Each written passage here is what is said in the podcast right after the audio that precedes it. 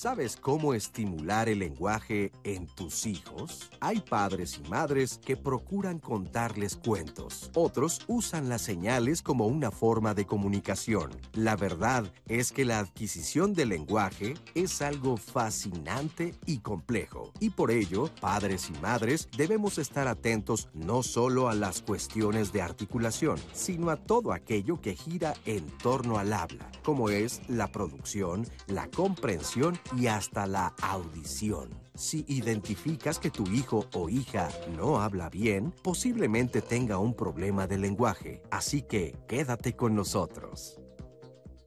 Hola, ¿qué tal? Muy buenos días. Yo soy Marisa Escribano y me da mucho gusto darle la bienvenida a este programa como siempre.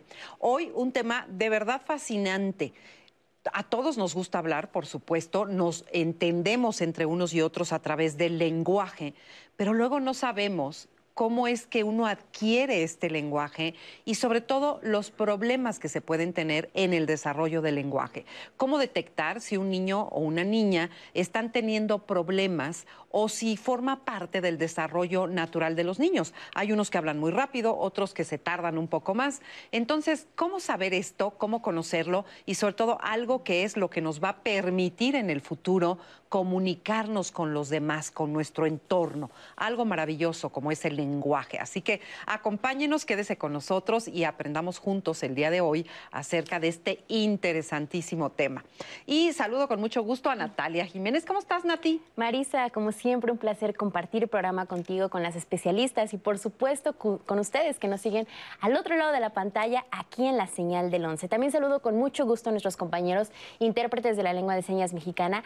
Eh, en este momento se encuentra Alberto Mújica, va a estar alternando con Istiel Caneda y Lía Vadillo a lo largo de esta transmisión. Asimismo, le doy la bienvenida a las personas que ya están conectadas y que están siguiendo la transmisión, porque recuerde que no solamente estamos en vivo en la señal televisiva, sino también estamos completamente en tiempo real en Facebook y en YouTube. En Facebook ya nos sigue José Méndez, Ale Ríos, Daniel Saraí, gracias por estar conectados hoy con nosotros. Y como bien lo dices, Marisa, un tema que nos va a dar mucho de qué hablar hoy, les vamos a brindar muchas herramientas a los papás, cuáles son los signos de alerta que deben detectar en sus hijos, qué es lo que se espera en cada etapa de la infancia temprana en el desarrollo del lenguaje, muchos temas que pondremos sobre la mesa. Y recuerden que ustedes nos pueden mandar sus comentarios, sus preguntas y yo la voy a estar leyendo aquí al aire con los especialistas, no solamente en Facebook, en YouTube, sino también nos pueden llamar a través de nuestro centro de contacto con la audiencia en el 55 51 66 40 00. A lo largo del programa se compartirá mucha información de instituciones, páginas de internet y por supuesto también el contacto de las especialistas que hoy nos acompañan y esto siempre queda guardado en el blog de Diálogos en Confianza. Así que usted puede meterse a esta página terminando el programa y encontrará el link de la emisión completa. Por si alguna parte se la perdió, no se preocupe porque siempre queda guardado. Así que participe para que juntos construyamos la conversación de hoy, Muchas gracias, Nati. Y mire, este preciosísimo vestido, mire, aquí se lo presumo, se lo enseño, es un vestido Tzutzben.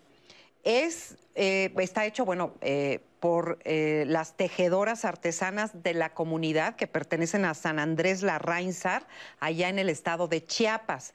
En su técnica de tejido han dispuesto líneas de colores contrastantes para hacer un diseño único. Estas mujeres también hicieron las uniones, los acabados y los detalles que están hechos totalmente a mano. Lleva algunos detalles de brocado de manera discontinua para darle una mayor sutileza a esta pieza.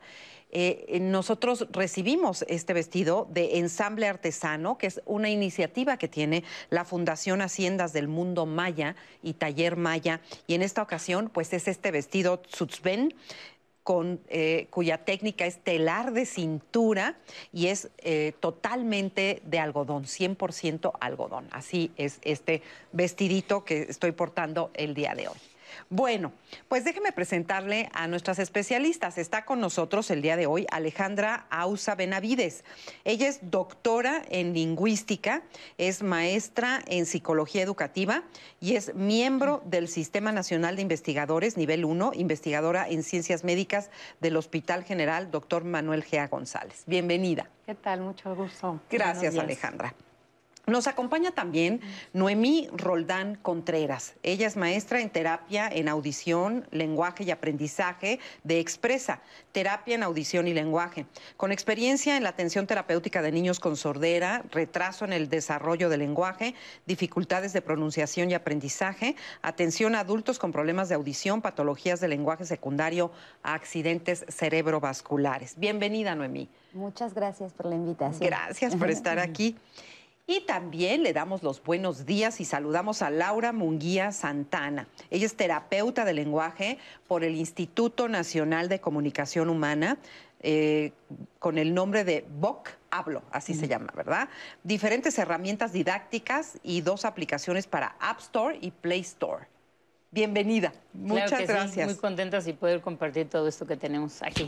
Muchas gracias, Laura, porque pues sí, es un tema que les digo que llama mucho la atención, no nada más en cuanto a la problemática que puede existir con respecto al lenguaje en los niños, sino también por la maravilla que es el lenguaje, ¿no? Y, y además eh, aprender también un poco sobre cuántas, cuántas palabras hablamos los seres humanos, de dónde aprendemos, es algo que uno va desarrollando y después sigue aprendiendo a lo largo de la vida o aprendimos en el pasado y ya se quedaron ahí. Vamos a hablar de todo esto, así que acompáñenos, pero empezamos con esta cápsula informativa que nos explica un poquito acerca de lo que puede ser un problema de lenguaje. Veamos. ¿Cómo aprendemos a hablar? ¿Nacemos con una lengua y una gramática ya inscritas en nuestro cerebro? ¿Podemos hablar de forma espontánea cualquier lengua? Estas han sido algunas de las preguntas que durante cientos de años han quitado el sueño a lingüistas, filósofos, médicos, neuropsicólogos y hasta emperadores. Efectivamente, emperadores. Federico II Hohenstaufen, emperador del Sacro Imperio Romano Germánico y nieto del famoso Federico II Barbarroja, intentó comprobar que los seres humanos, sin la intervención ni ayuda de nadie, podían hablar. De hecho, mandó aislar a 30 recién nacidos y ordenó que las nodrizas los alimentaran y cuidaran, pero sin cruzar ni una sola palabra con ellos. Aseguraba que, sin influencia humana, los niños hablarían la lengua original de Adán y Eva, que de acuerdo con las creencias religiosas de la época, se hablaba al inicio de la humanidad ¿Y saben qué sucedió? Que todos los niños, a pesar de tener los mejores cuidados, no lograron hablar ni relacionarse entre ellos y terminaron por morir. Y así como este ejemplo, podemos mencionar los casos de los niños salvajes que fueron abandonados a su suerte en los bosques o en compañía de aves quienes aprendieron el lenguaje de animales como lobos, pájaros o perros. ¿A qué vamos con todo eso? Podemos nacer perfectos con todos los órganos y músculos necesarios para articular sonidos. Podemos nacer con la habilidad de hablar, pero si no hay una estimulación correcta y adecuada, por no decir una vinculación, el hombre y la mujer no serán capaces de generar lo que llamamos habla y que forma parte de la comunicación. Canta con tus hijos, aprendan rimas, reciten trabalenguas, juega con ellos, lean cuentos, bailen, cuenten chistes. Todo esto puede ayudar a estimular el habla al tiempo que fortalece los vínculos en la familia. Bueno, pues ahí está esa información, muy interesante. Y esa sería mi primera pregunta. ¿Cómo es que aprendemos a hablar? ¿Cómo es que habla el ser humano? el ser humano habla simplemente por imitación, lo que estamos viendo ahorita. Es esto, que de acuerdo a donde tú te vas a desarrollar, vas a tener diferentes habilidades. La habilidad es la misma del lenguaje por construcción, pero de acuerdo a lo que veas, de acuerdo al ambiente en el que te encuentras, tú vas a poder desarrollar más o menos lenguaje e incluso un idioma, ¿no? Porque es de acuerdo en el lugar donde tú te encuentres.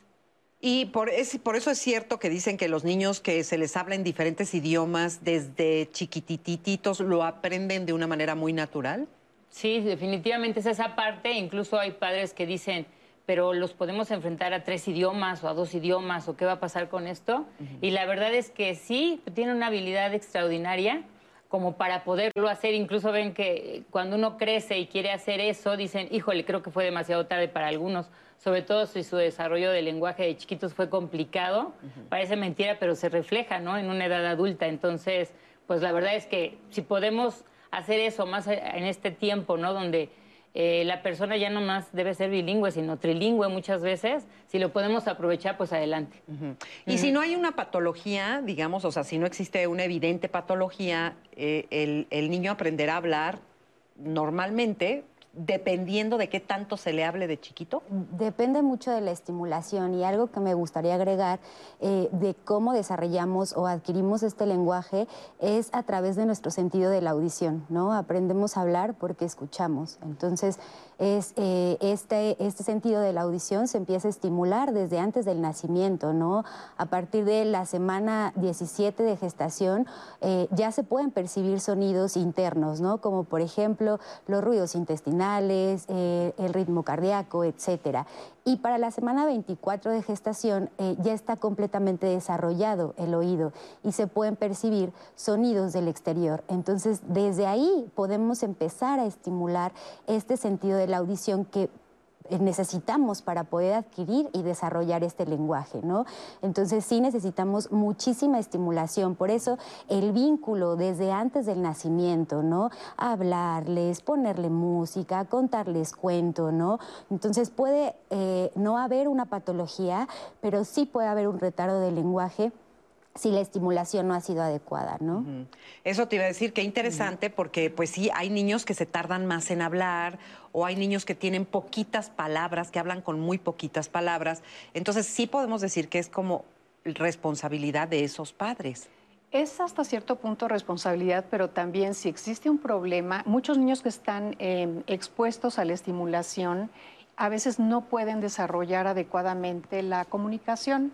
Eh, nosotros siempre decimos que más o menos entre los 12, 15 meses de edad, el niño ya tiene que tener palabras sueltas, ¿no? ese es un parámetro de desarrollo.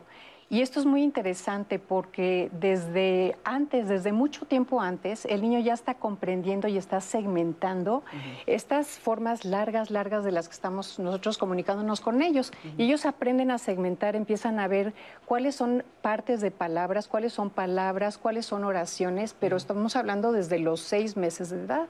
Entonces ya para cuando los niños empiezan a producir sus primeras palabras, más o menos a los 12, 15 meses de edad, es porque ya hicieron todo este trabajo, que es un trabajo que hace el cerebro eh, muy eficientemente para que empiecen a, producirse. Entonces, ese es un hito del desarrollo a los, al año de edad.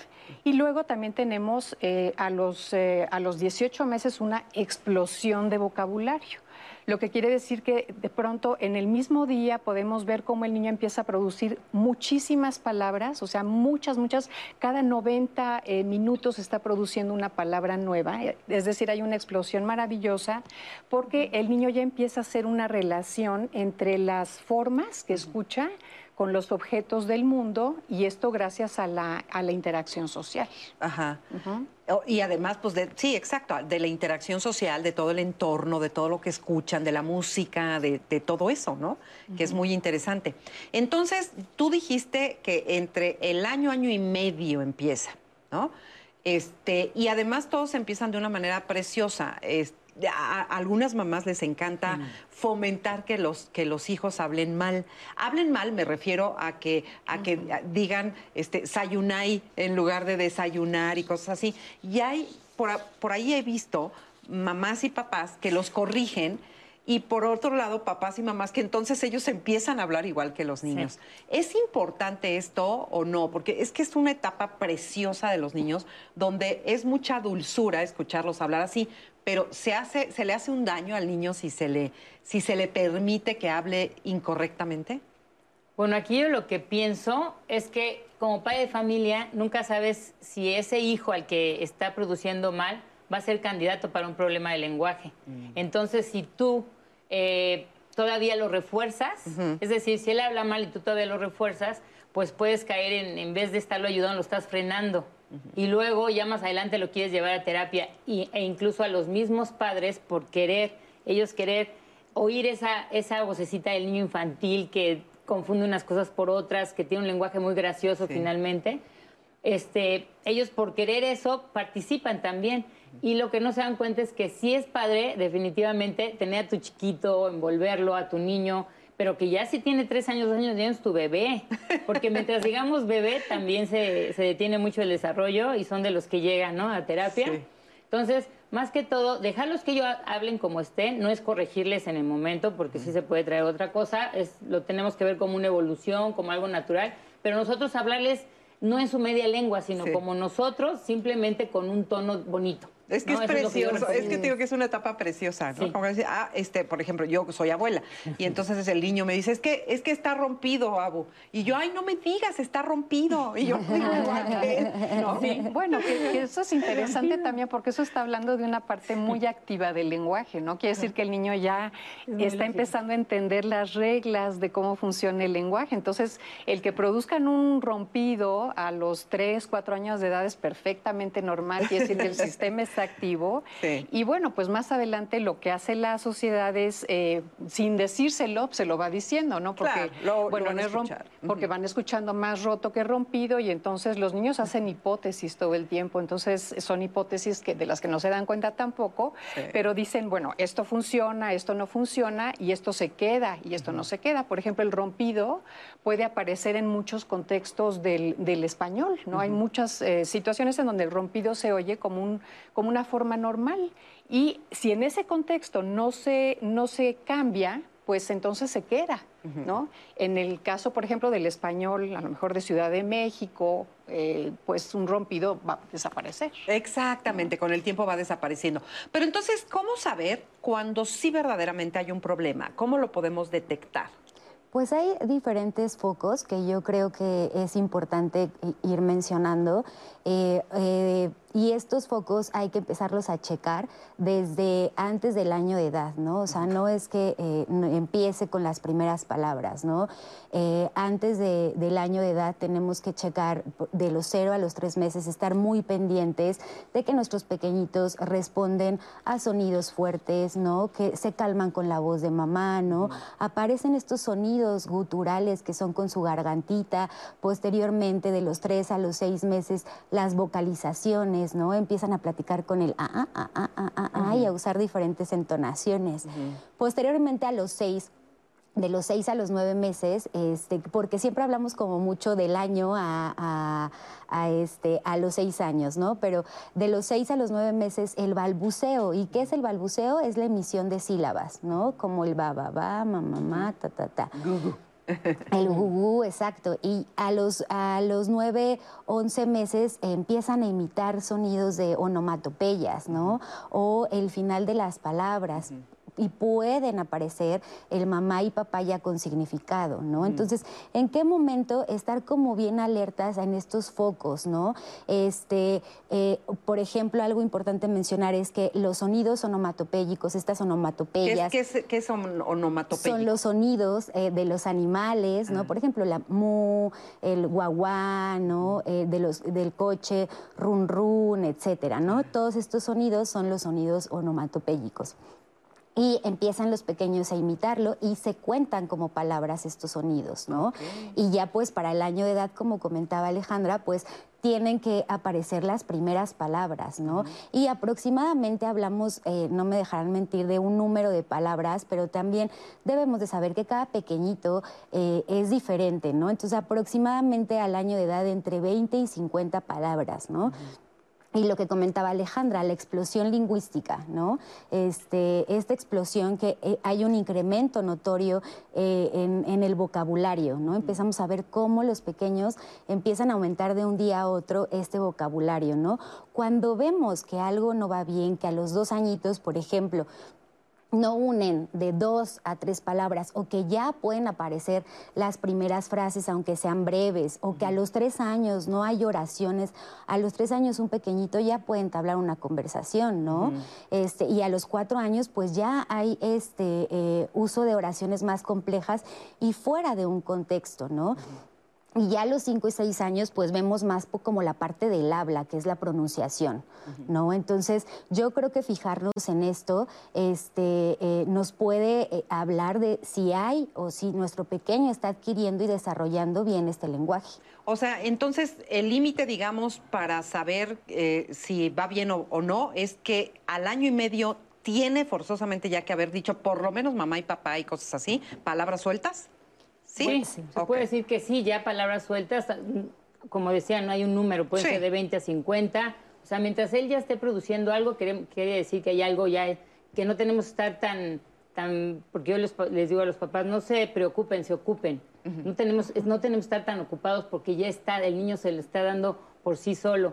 Pero si no existe eso, sí tenemos que ver, incluso cuando todavía en ese tiempo vemos que el, niño tenga, por decir, eh, todavía año y medio y no tenga fonemas velares, porque el fonema velar por estar desde su cunita hacia atrás, que son la G, la K, ajá, G, K, G, esos nuestros tres sonidos, son los primeros que aparecen.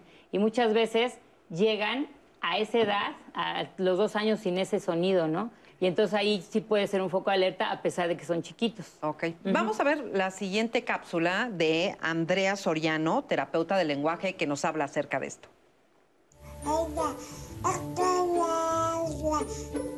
Eh, desde la normalidad o desde un desarrollo típico del lenguaje, es muy importante, por ejemplo, que los niños empiecen a balbucear desde los cuatro o cinco meses en adelante. Lo único que hacen es empezar a balbucear mucho más tiempo al primer año de, vida empiezan a decir sus primeras palabras. Eh, de ahí va aumentando. A los dos añitos se espera que los niños digan frases, frases eh, de tan siquiera dos elementos. Por ejemplo, mamá, eche, mamá, sí. Eh, aunque no pronuncien correctamente los sonidos de los fonemas, ya se espera que lo digan a partir de los dos años para que entonces a los tres años ya empiece a poder estructurar una conversación, que yo le pregunte, cómo te fue en la escuela y él pueda responderme de una manera mucho más fluida, ya utilizando algunos eh, artículos, algunos verbos, conjugaciones, etc. Bueno, cuando esto eh, empieza a fallar o hay un desfase en el desarrollo de, lenguaje, es muy importante, primero que nada, pues que esos foquitos rojos eh, ayudemos al pequeño dándoles, por ejemplo, a los niños muchas veces cuando no hablan te señalan entonces es, eh, me señalan y, ok, lo acompaño a señalar, no, le, no, le, no lo frustro y hasta que no me lo den, no, porque solamente lo voy a frustrar, pero puedo ayudarlo eh, diciéndole la palabra, ah, ¿quieres agua? Señala el agua y quieres agua, siempre acompañado de una palabra, podría ser una buena eh, estrategia. A partir de los dos añitos de edad ya no es normal que el niño solamente señale, ya debería, como anteriormente lo comentamos, decir frases eh, tan siquiera de dos elementos. Mamá, eche, eh, si quiero, no quiero. En, en, esta edad ya no es tan normal. También hay que tener mucho cuidado que el niño esté comprendiendo, porque Muchas veces el niño puede hablar muy bien, pero una cosa es que él hable y otra cosa es que él comprenda lo que yo le estoy eh, indicando o solicitando. Algunos foquitos rojos que podemos ver eh, a nivel como general en el desarrollo del pequeño. Primero es, eh, llegan muchísimas veces, es, el niño habla mucho, pero no se le entiende, ¿no? eso también es un foquito rojo, son señales de alerta, o solamente dice la última sílaba de la palabra. Ah, otro foquito rojo es que obviamente después de los años el niño no hable nada, es a lo que llamamos como un inicio tardío de, lenguaje y pueden ser por diferentes factores, pero bueno, es importante que acudan con el especialista y eh, que no comprenda indicaciones, que no te mira los ojos, porque hay prerecursores del lenguaje como mirar a los ojos, como señalamientos. Estos son indicadores importantes para saber que el niño no está en un desarrollo típico o focos de alerta. Gracias Andrea Soriano por esta información y ella ya nos comentaba en la cápsula lo que se espera en cada etapa de la vida de los niños y en redes sociales muchos papás nos han escrito sobre la situación de sus hijos que tienen dos años de edad. Por ejemplo, Ale Ríos nos dice, mi hija no habla pocas palabras y tiene dos años.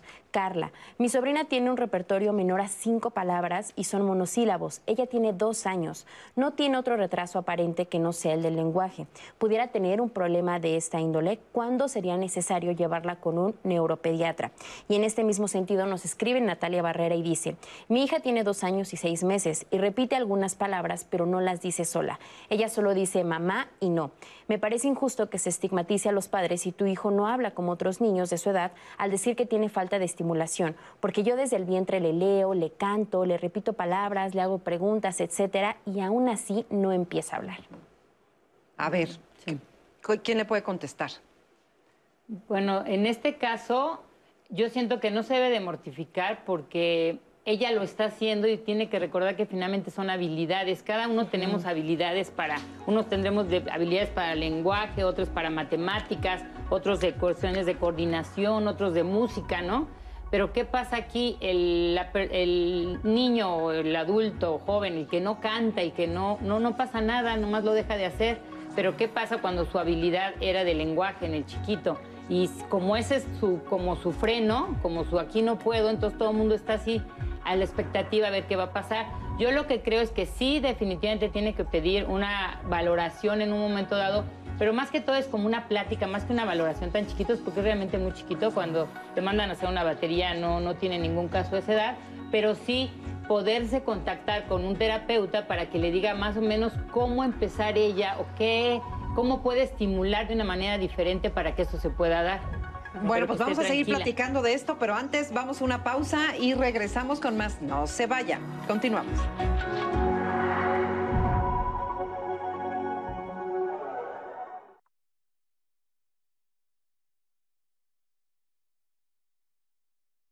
Antonio Jaime Aldaco Juárez desapareció en el municipio de Saltillo, Coahuila, el 27 de marzo de 2010. José Antonio Ángeles Flores desapareció en el municipio de Piedras Negras, Coahuila, el 23 de febrero de 2012.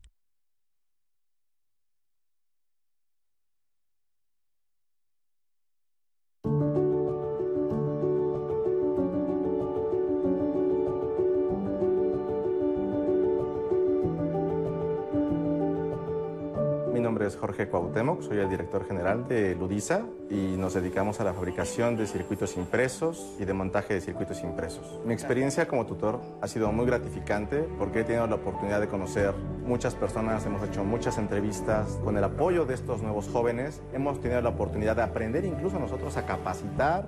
Eh, me llamo Karen. Negrete, tengo 22 años, soy aprendiz del programa Jóvenes Construyendo el Futuro. Lo que me gusta de Ludisa es que hay mucho trabajo en equipo. Karen ya se ha especializado en la utilización de una máquina de control numérico que se encarga de perforar. Mi nombre es Gabriel Uriel Negrete Vigueras, tengo 23 años. Ludisa me ha enseñado a manejar máquinas de alto riesgo, pero mi tutor nos ha enseñado a trabajarlas de una forma muy sencilla y trabajar con el equipo necesario para no tener un accidente. Conocer a Gabriel ha sido una gran experiencia, ha sido muy gratificante porque tiene muchas ganas de aprender, de desarrollarse. Mi apoyo hacia la empresa de Ludisa es confianza, alegría, humildad, felicidad, que convivamos siempre en equipo. Me sentiría capaz de poder entrar a otra empresa donde manejen el mismo tipo de máquina. El programa Jóvenes Construyendo el Futuro ayuda al desarrollo de nuestras industrias y de nuestro país.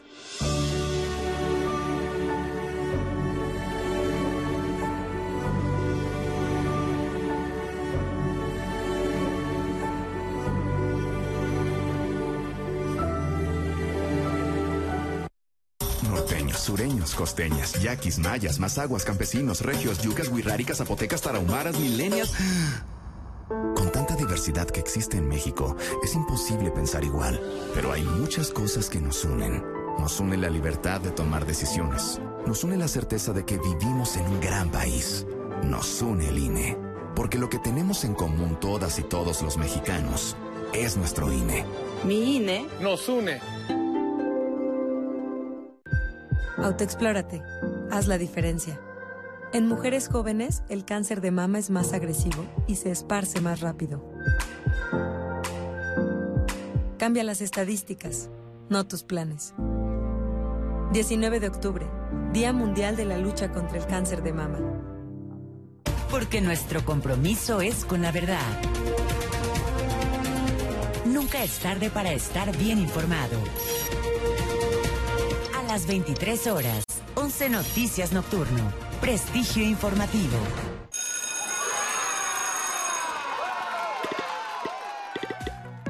Llegó el momento. Regresamos a la escuela. La escuela aplica estas medidas para mantener la sana distancia y evitar contagios de COVID-19. Habilitar todas las entradas para evitar aglomeraciones. Aumentar el espacio entre las bancas en el salón de clases porque es un lugar seguro. Regresamos a la escuela. Gobierno de México.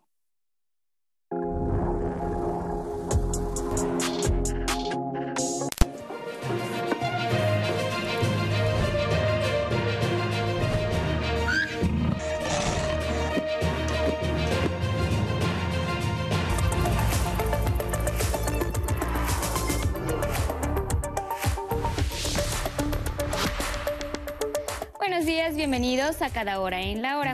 La Secretaría de Educación Pública informó esta mañana que avanza positivamente el regreso a clases presenciales en todo el país y destacó la coordinación entre docentes, padres de familia y alumnos para la reactivación escolar de forma ordenada y segura con todos los protocolos de seguridad sanitaria requeridos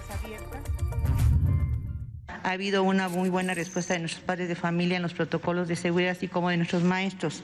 También quiero agradecer mucho eh, a lo que es la parte de eh, cuestión de los niños y los adolescentes, quienes han mostrado de verdad una responsabilidad y un compromiso y un gusto por regresar nuevamente a las instituciones y es que debido a que han disminuido considerablemente los contagios por COVID-19, este lunes retornaron a las aulas de manera gradual estudiantes de nivel básico en los estados de Nayarit, Sinaloa, Nuevo León, Hidalgo, Zacatecas y Baja California. Mientras tanto, en Michoacán, los menores de primaria y secundaria regresarán a las aulas el lunes 18 de octubre. Y este martes en Tlaxcala también se reanudaron las clases presenciales en el nivel básico. Como ejemplo, la secundaria general Presidente Juárez, en la que los estudiantes acuden a las aulas cumpliendo con estrictos protocolos de sanidad. Y crece el turismo en el país. Los ingresos por turismo internacional muestran claros signos de recuperación. En agosto arribaron al país 2.8 millones de visitantes extranjeros, lo que representó un aumento anualizado de 105.7%. Y las divisas recibidas superaron los 1.695 millones de dólares, un repunte de 265%. En el mundo, un fuerte terremoto de magnitud 6.3, el segundo más intenso en dos semanas, sacudió este martes la parte oriental de la isla griega de Greta, la más grande de ese país.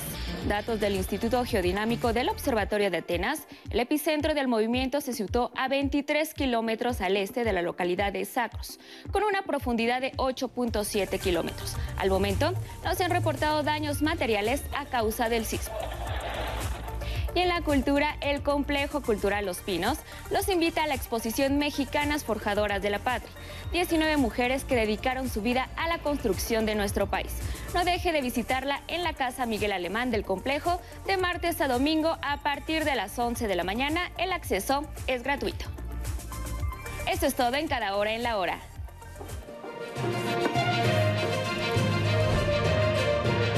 El Instituto Politécnico Nacional es el instituto de todos los mexicanos. Vemos el desarrollo de este país, han estado integrados muchos egresados en todas las ramas del conocimiento, en médico-biológicas, en ingenierías. Aquí está el desarrollo, el crecimiento del país, orgullosos egresados del Politécnico y que demuestran los conocimientos que adquirieron. Muy, muy emocionante, muy satisfactorio ver cómo nuestro instituto ha ido creciendo. Es un gran orgullo ser parte de este instituto y ser eh, formadora de mentes y voluntades de tantos egresados.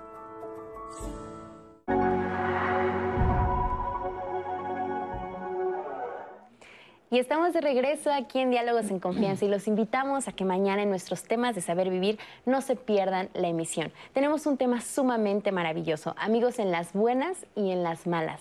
Qué importante es establecer lazos de amistad en nuestras vidas. Aquellos amigos a los que consideramos nuestra familia por elección, personas con las que tenemos vínculos de amor, de confianza, a quienes les contamos nuestros problemas, lo que acongoja en nuestro corazón y que muchas veces son personas mucho más cercanas incluso que aquellas con las que tenemos un vínculo de sangre. ¿Qué implica tener una amistad? ¿Cuáles son los compromisos que se adquieren? ¿Qué es lo que nosotros tenemos que aportar cuando establecemos una amistad con una persona? Y también ¿Qué pasa cuando somos muy tímidos y nos cuesta trabajo establecer amistades? O egoístas. o egoístas. O egoístas también puede ser, Marisa. Claro, ¿qué pasa cuando solamente queremos recibir, pero no estamos dispuestos a que sea una relación recíproca en la que también las personas reciban de nuestra parte apoyo, confianza y también que nosotros de repente quedemos de lado, ¿no? De todo esto vamos a hablar mañana aquí en Diálogos en Confianza, no se lo pierdan. Y continuando con nuestro tema de hoy, los problemas que se pueden presentar en el desarrollo del lenguaje de los niños, y hay muchas preguntas que ustedes nos han hecho llegar a través de las redes sociales. Por ejemplo, nos dice Marisol Delgado, mi sobrino tiene tres años, cuatro meses de edad, y tiene un claro retraso en el habla. Mi cuñada lo llevó a evaluación y le comentaron que debido a la pandemia y haber dejado de estar en contacto con otros niños por tantos meses, le causó un retraso en su desarrollo. Esto es cierto? ¿Qué se debe hacer? Nos han llegado muchas preguntas en este sentido. ¿Cómo ha afectado la pandemia a los niños en el Ay, lenguaje? es un tema muy importante. Pues sí, a ver, ¿quién quiere contestar esa? ¿Tú? Pues sí, yo esto definitivamente sí es algo claro que se ha estado viendo. ¿Por qué? Porque el no tener relación, acuérdense cómo es que se desarrolla el lenguaje, ¿no? Por la interacción con los chiquitos, sobre todo en ese nivel. Porque acuérdense que finalmente no es lo mismo que un niño se esté desarrollando entre puro adulto en la casa, que además está trabajando, ¿no? Que está trabajando a que esté en la escuela compartiendo todas sus inquietudes, que es donde se da esta parte del lenguaje. Entonces sí frena y yo sí considero que estas personas no solamente es que los padres que después de haber terminado de trabajar les den tiempo a ellos, sino buscar una interacción con otros chiquitos, porque eso es una parte clave y que sí la deben de tener este, en, eh, controlada los papás. Por otro lado, eh, ver qué tipo de caricaturas ven, que no sean muchas caricaturas, qué tipo de caricaturas ven y qué lenguaje van a adquirir con eso. Y si van a ver una caricatura, es comentar sobre la caricatura. En este caso, ahorita es que los papás tomen esa parte de los niños, porque hablan sobre las caricaturas, sobre todo lo que, los intereses propios, y el papá se tiene que hacer como más niño para platicar sobre esos temas también con sus chiquitos, ¿no? Muy bien. Eh, También Marucita Maldonado nos comparte su, su experiencia. Ella dice que tiene tres hijos. Dos son gemelos y en su habla iban súper bien y fluían perfecto. Cuando me embaracé de mi tercer hijo, como que pusieron una pausa en su habla y todo lo que decían dejaron de hablarlo y hasta la fecha no se ha recuperado al 100%. Ellos tienen tres años, seis meses y mi hijo el menor un año, nueve meses y él habla súper bien. ¿Qué puedo hacer en esta situación? Igual siento que el encierro de la pandemia no ha ayudado mucho en este tema. Bueno, pues eh, sí, es eh, cuando hay algún cambio en los pequeñitos, cambios como la llegada del hermanito, un cambio de casa, este, alguna pérdida eh, en la familia, sí suele eh, impactar, eh, puede detener este lenguaje, ¿no? Eh, comentan que tiene eh, ya tres años, seis meses, entonces es importante sí reali- realizar una, una valoración, ¿no? Empezando por una cita inicial para recabar toda la información acerca del desarrollo y poder tener mayor información. Este, y eh, pues ver eh, qué es, en qué los podemos apoyar ahora, ¿no? Porque sí impacta, impacta también lo de la pandemia, como había comentado Laura. Este, ¿Por qué? Porque eh, tanto lo social como también están los, los papás en casa, sí están en casa, pero están en home office, ¿no? Están los papás trabajando y qué es a lo que recurrimos, ¿no? Porque no nada más son los papás, somos todos, recurrimos a- a la tablet, recurrimos al celular, recurrimos a la televisión, ¿no? Entonces sí impacta eh, en el desarrollo del lenguaje de los pequeños y pues sí es importante ya a los tres años, seis meses realizar una valoración porque a los tres años un pequeñito ya tiene que entablar una conversación, ¿no? Entonces es muy importante pues asistir con el especialista indicado. Otra de las dudas que más nos ha llegado es la pronunciación de la letra R. Leti Osmaida nos dice, mi hija no pronuncia bien la letra R ni la letra E. Ella tiene ocho años. Incluso ya desde los tres a los cinco años yo la llevé a terapia de lenguaje, pero no vi resultados. ¿Qué podría hacer? ¿Aún está a tiempo de poder corregir la pronunciación? Al. Bueno, el- los problemas de la R es lo que, lo que más le les preocupa a los papás. Efectivamente, alrededor de los cinco años ya tendrían que estar adquiriendo la R y la R, que son los sonidos más complejos ¿no? De, la, de la lengua.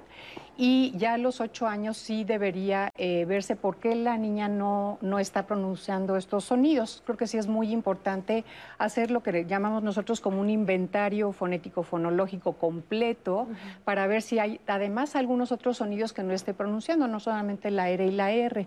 Es muy importante eh, hacer una, una eh, valoración, una historia clínica desde el inicio, o sea, ver a qué edad la niña empezó a producir sus primeras palabras, cuándo empezó a, a- a combinar palabras, que si se le entendía cuando era más pequeñita, ¿no? Esto que comentaban eh, aquí mis compañeras, eh, algunos sonidos que se tienen que producir muy tempranamente, algunos sonidos como los labiales, también todos los sonidos que se producen con los labios, ¿no? La B, la P, la M, o sea, no es casualidad que digan primero papá, mamá, porque son sonidos que se eh, producen muy, muy temprano, ¿no?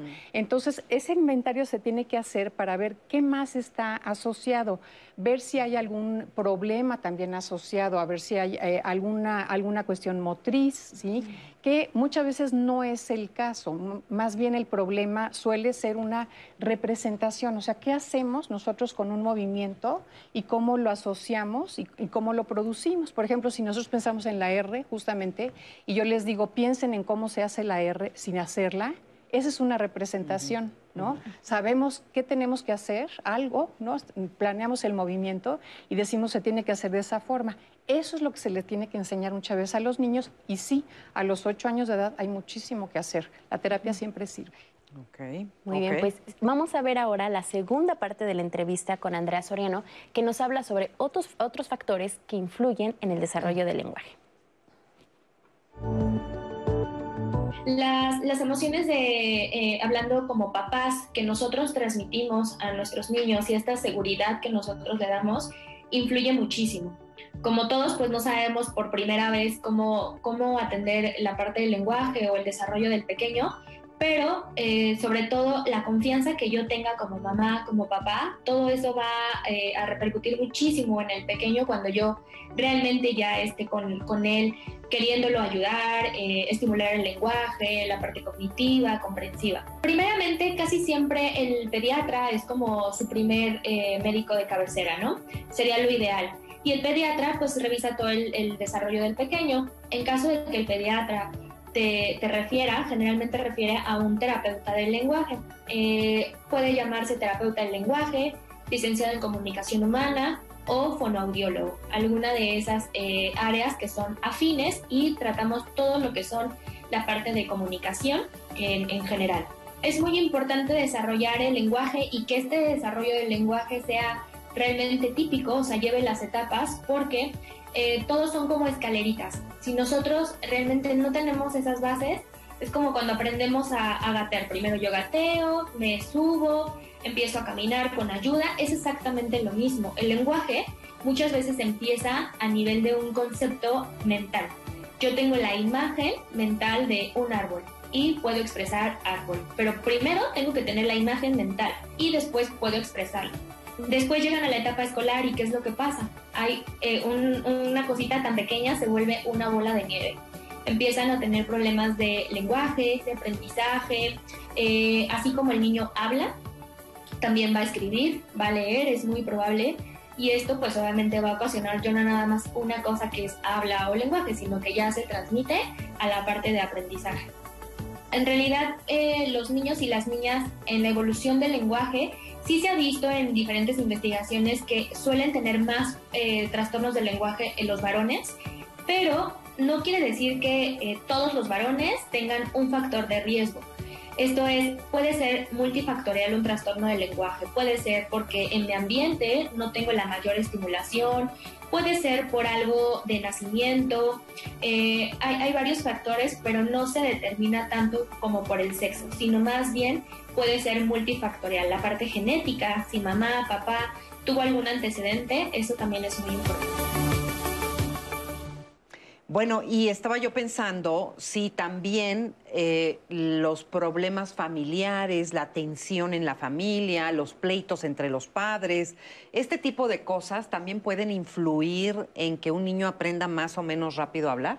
¿O no? Sí, sí, como comentaba hace rato con, la pregunta que, que, hicieron de los gemelos, cuando hay un cambio este, o algo no va bien en su entorno, pues sí puede haber un desfase en el lenguaje y puede impactar en esta adquisición y desarrollo del lenguaje, ¿no? Fíjate, porque uno pensaría pues, que qué tiene que ver, ¿no? Una cosa es una y otra. No, sí tiene que ver, ¿no? Se refleja.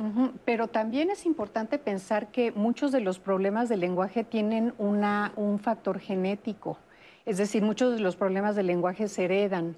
Cuando hay un, familiar, un papá, una mamá, un primo, alguien en la familia que ha tenido un problema de lenguaje, eh, digamos que el niño eh, puede llegar a tener un problema eh, más, más fácilmente, ¿no? Entonces, por eso es muy importante hacer la historia clínica y ver también, hacer como un árbol genealógico del desarrollo del lenguaje de muchas personas. Entonces, muchas veces empiezan a aparecer, ¿no? Salpicadas de, no, pues es que mi tío tardó mucho en hablar, ¿no? Y luego ya habló, que también es un, luego es un mito, ¿no? Porque, bueno, ¿para qué hacemos algo si, si ya hablaron después? ¿no? Que es, Sí. un, es un mito. Pero bueno, el punto es que eh, cuando nosotros as- rastreamos si hay familiares con problema de lenguaje, podemos ver entonces que ese niño tiene eh, como una herencia, una herencia genética que se potencializa, digamos, el problema. Ok, eso es interesante. ¿Con qué, con quién acudimos? Ahorita en la cápsula estábamos diciendo que, bueno, estaban diciendo que con la foniatra especialista en lenguaje, ¿cómo, cómo se llama esta especialidad y cómo se encuentra? A ver. Bueno, eh, podemos encontrarla como licenciatura en audición, voz y lenguaje oral y escrito, licenciatura en comunicación humana, eh, terapeutas eh, de lenguaje. Es como, como lo podemos encontrar, ¿no? Estas son las licenciaturas que, que tenemos eh, y como podemos encontrar al especialista indicado. Y es muy importante. O sea, no es el pediatra, no es el otorrino. Llegas a primera, a primera instancia con el pediatra, ¿no? Y el pe- pediatra te puede este, guiar, ¿no? Te puede dar como, te puede referir con el especialista, ¿no? Pero si no lo hacen, o sea, si, si no tienen como alguien que, que los refiera, los papás deben de estar bien alerta, ¿no? Y, y creo que, y siempre les digo a los papás, creo que ustedes como papás siempre tienen un sexto sentido y saben que las cosas no va bien, ¿no? Que algo no va bien. A lo mejor a veces pueden pecar de exagerados o no, pero es importante acudir con el especialista. El especialista ya te dirá si todo, eh, si va bien, si te da alguna sugerencia, si tienen que empezar a trabajar primero con los papás, eh, si se tiene que hacer una terapia ya con el niño también, ¿no? Entonces yo siempre les digo... Terapia de lenguaje. Eh, La terapia de lenguaje, exacto, pero primero puedes empezar con los papás, ¿no? Si son muy pequeñitos, como a darles estas estrategias de cómo modelar el lenguaje, ¿no? Este, en qué, en qué tipo de actividades, en la vida diaria, este, porque ahí es donde podemos enriquecer más el lenguaje. Entonces, ahí tú les empiezas a dar estas pautas y empezamos desde la historia clínica donde vas recabando toda la información Sí. este, y de ahí ya vas viendo qué más le sugieres a los papás, ¿no? Porque pues cada pequeñito es distinto y pues las sugerencias dependen de cada pequeño. Y luego, ¿cómo puedes pedirle a los niños que hablen cuando los papás a veces son muy callados, ¿no? De repente papá o mamá pueden ser personas muy calladas, que, de monosílabos. Esa, esa gente que de repente le dices, oye, no sé, sí, no sé, no. ¿No? Y entonces, pues no hay mucho lenguaje. ¿Verdad? Sí. Oye, tú hablabas de mitos. Entonces, quiero saber, por ejemplo, el frenillo. ¿Qué Sí. tanto se les dice a los niños cuando son chiquitos? El frenillo, para empezar, ¿qué es? ¿Y es mito o no es mito y por qué? A ver, ¿quién, quién empieza? Bueno, ver. ¿quién yo? A ver. Este, lo del frenillo, definitivamente, mira, les voy a decir una cosa. Cuando se aplica ya una frenilectomía, que es cuando se hace lo del corte de este frenillo, El este, frenillo es esta cosita es la parte de abajo, de la como lengua. la liguita, ¿no? La liguita. dicen la liguita. Sí. Pero muchas veces se, me, me ha pasado que los papás llegan ya a veces habiendo hecho la operación, ya habiendo entrado a, la- a esta parte quirúrgica, cuando no era necesario porque eh, me enseñan fotos anteriores de, de niños, o de él, perdón, de, de su mismo chiquito, que al sacar la lengua, porque al sacar la lengua, si un niño se le hace una especie de lengua bífida, como un corazón, Sí. y que no la pueda sacar más que a la altura de los labios, Ajá. ese podría ser un frenillo limitante, pero también a ver qué, en qué edad, ¿no? Porque también si, el, si es un bebé y el bebé empieza, acuérdense que el frenillo va como retrocediendo. Al principio un bebé lo va a tener muy cerquita y puede ir jalando por el mismo desarrollo de la lengua. Pero si este se queda, o es un niño que no tiene una R o no tiene una R y tiene totalmente esa parte que les digo de la lengua bífida, es, ahí sí se podría actuar en esa parte, pero de todas maneras se tiene que dar terapia de movimiento lingual antes, porque es antes y además es después, no es que se haga un corte y ya. Porque se crea así que ya que le corte el frenillo y ya. Híjole, pobres padres, se dan en la torre, porque eso no es cierto. Eso no es cierto y es, de veras, son, son como casos muy específicos. o es- sea, no todos los niños necesitan que les corten el no, frenillo. porque no digan la R es eso. Entonces hay que evaluar ahí si conviene y con un terapeuta de lenguaje y checar esta parte, esta sección, se puede decir, ¿no? De la cavidad oral, que esté bien, que su paladar es, sea de buena altura, que la lengua la pueda, eh, eh, que tenga una protusión, que tenga todo este tipo de movimientos, que tenga, que adquiera los cuatro puntos cardinales arriba, abajo, un lado al otro. Decimos, bueno, sí tiene movimiento de lengua, entonces no es para hacer este tipo de cuestiones, vamos a trabajar y lo sacan solito. Entonces, sí puede ser un mito. No lo hagan más que cuando se requiera. Ok. ¿Algún otro mito? Pues hay muchos. Por ejemplo, este, nosotros justo acabamos de terminar un libro en el que justo escribimos sobre 11 mitos, ¿no? Y uno de ellos es eh, es muy flojito para hablar. ¿no? Y en realidad no hay niños flojitos para hablar, ¿no? De hecho, al contrario, es mucho más fácil hablar. Es mucho más complicado jalar, eh, llevar al papá de la mano, mostrar, tratar de explicar algo que el papá no está entendiendo. A los niños les frustra muchísimo. Entonces, realmente, cuando el niño no habla es porque no puede, independientemente de, de todo lo que hay alrededor. No es flojito. Entonces, no es flojito para hablar. Otro, otro. A ver. Eh, otro es... Eh, no, Ah, está muy consentido. Está muy consentido. Entonces, lo mismo, hay miles de niños consentidos y hablan. Entonces, tampoco es un mito, ¿no? Ese es, ese es otro. Eh, otro es, bueno, mi, mi hijo em, eh, mayor tardó muchísimo en hablar y ya habló. Sí, pero lo que es importante es saber también cómo está hablando, ¿no? Lo que nosotros decimos es hay que fijarnos, por ejemplo, en las palabras chiquitas de la lengua, ¿no? Artículos, preposiciones, todo eso que te va haciendo como la cadena, ¿no? De la, de las- De la de la frase. frase, de las oraciones. Hay muchísimos niños que tienen eh, problemas, son problemas gramaticales, que son invisibles. Porque el niño habla, está en la escuela, participa, pero hace oraciones muy cortitas. Y estamos hablando a lo mejor de un niño de eh, cuatro años que hace oraciones de dos palabras, de cinco años que hace oraciones de tres palabras, ¿no? Y entonces, eh, y en esas oraciones de repente decimos eh, que no están utilizando estas palabras chiquitas o las utilizan mal. Por ejemplo, en lugar de decir eh, vamos a casa de mi abuelita, dicen vamos a casa eh, a, a la abuelita. Entonces, que confunden el, el género gramatical. Todo eso es muy importante saberlo, ¿no? Importante saber si el lenguaje no lo están haciendo adecuadamente, no nada más la pronunciación, sino la parte de la organización de las oraciones. Ok, eso es importante también. ¿Cómo podemos diferenciar si hay un problema, digamos, de autismo o si es un problema de lenguaje tardío o un problema de lenguaje? Pues bueno, ahí, ahí tenemos que estar como igual viendo como muchos signos de alerta y por lo general eh, a los pequeñitos que tienen autismo pues eh, está afectado como todos sus sentidos, ¿no?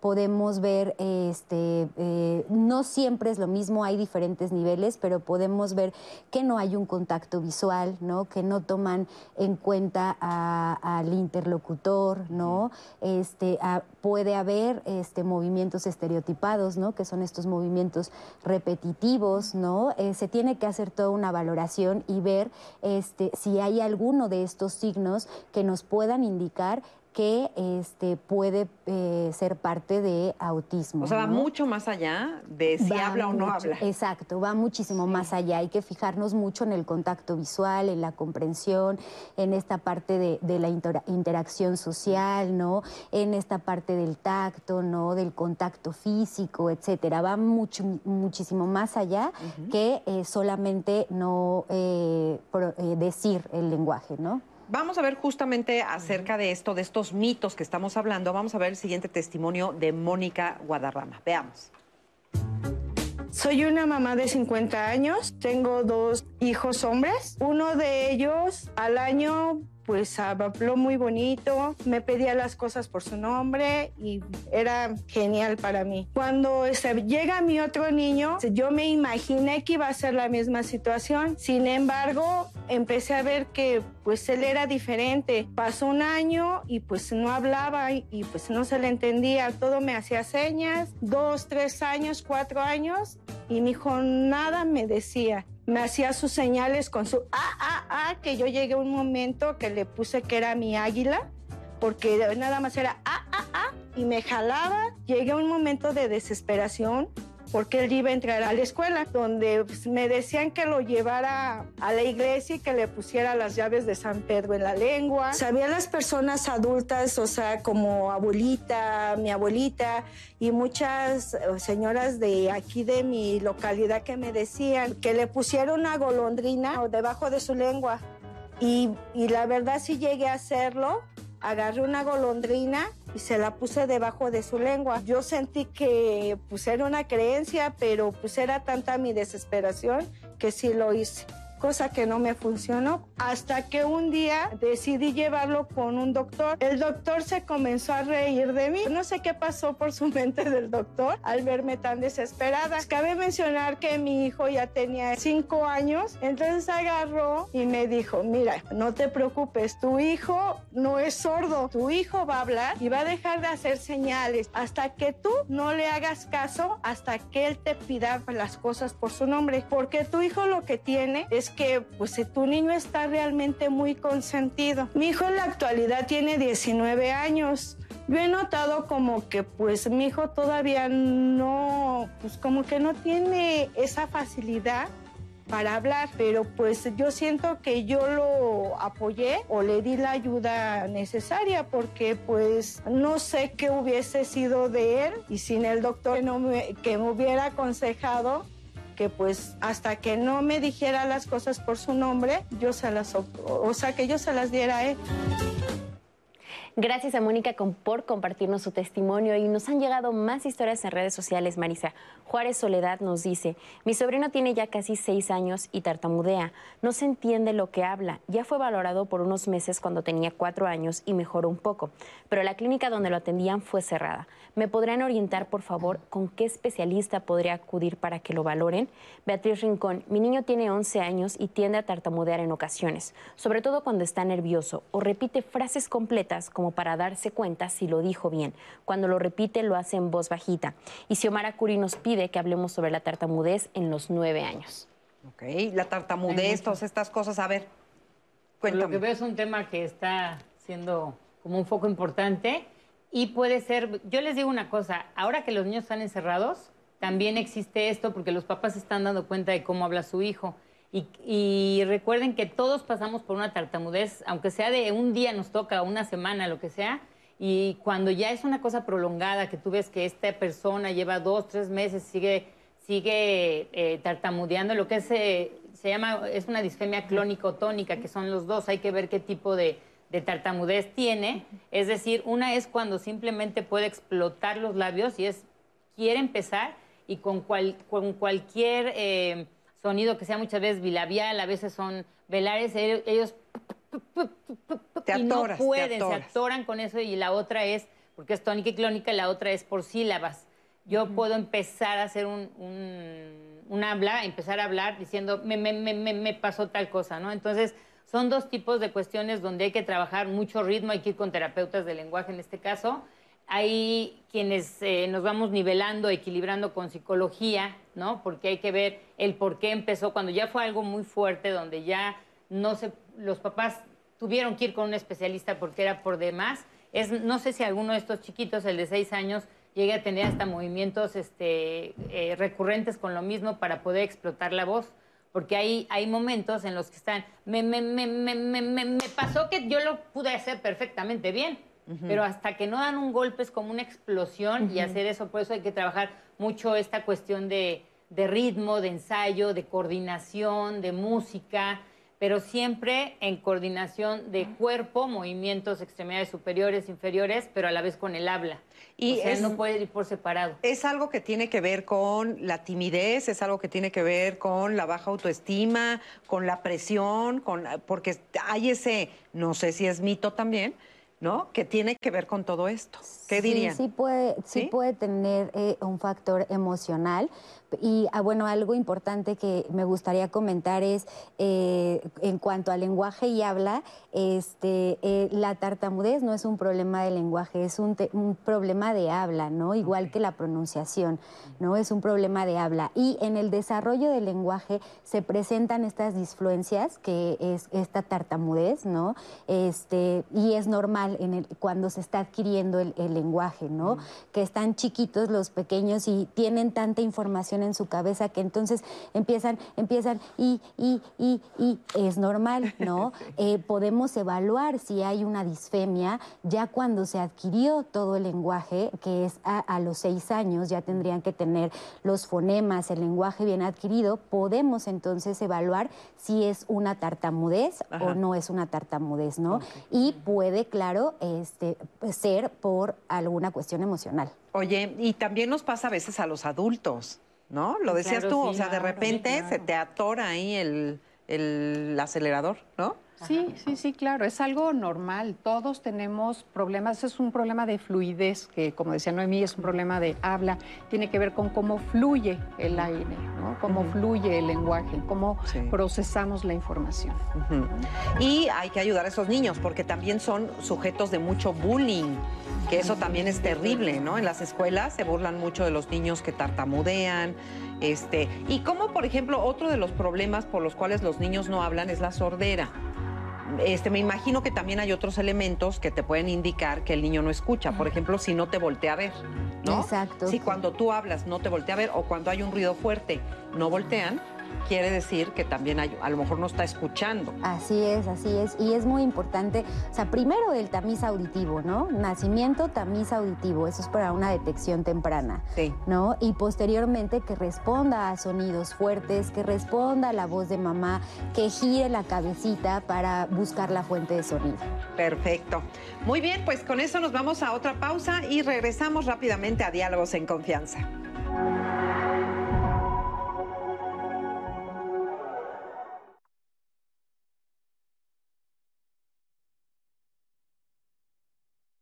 Antonio Jaime Aldaco Juárez desapareció en el municipio de Saltillo, Coahuila, el 27 de marzo de 2010.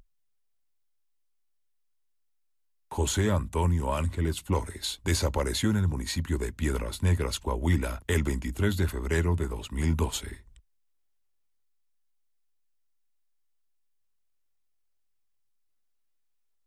Crónica cumple 25 años y lo celebramos otorgando el premio Crónica en Cultura a Concepción Company Company por su destacada labor en el mundo del habla hispana en sintaxis histórica, filología y teoría gramatical. Nuestro reconocimiento a los ganadores del premio Crónica. Uno, dos, tres. Por la salud y la vida. Por la salud y educación. Estamos en acción. Cuidando nuestra alimentación. Aplicando las medidas de prevención. Sonó la campana. Entre clase y clase. Para hidratarme, agua simple bebo. Frutas y verduras. Los mejores alimentos para estar activas y contentas.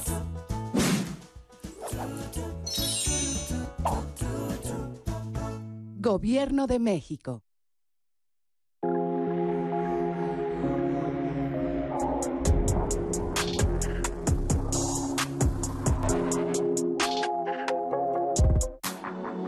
Clasificación A. Contenido apto para todo público.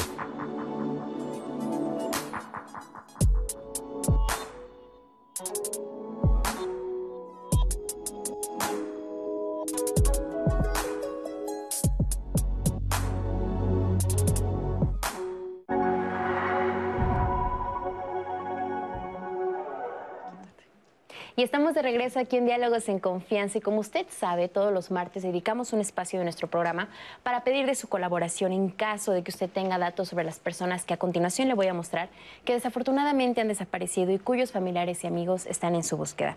La primera imagen que le presento es la de Yulisa Abigail Rojas Ibáñez. Ella desapareció en la colonia Unidad Habitacional Celeoaliotli, en la alcaldía Iztapalapa, aquí en la Ciudad de México.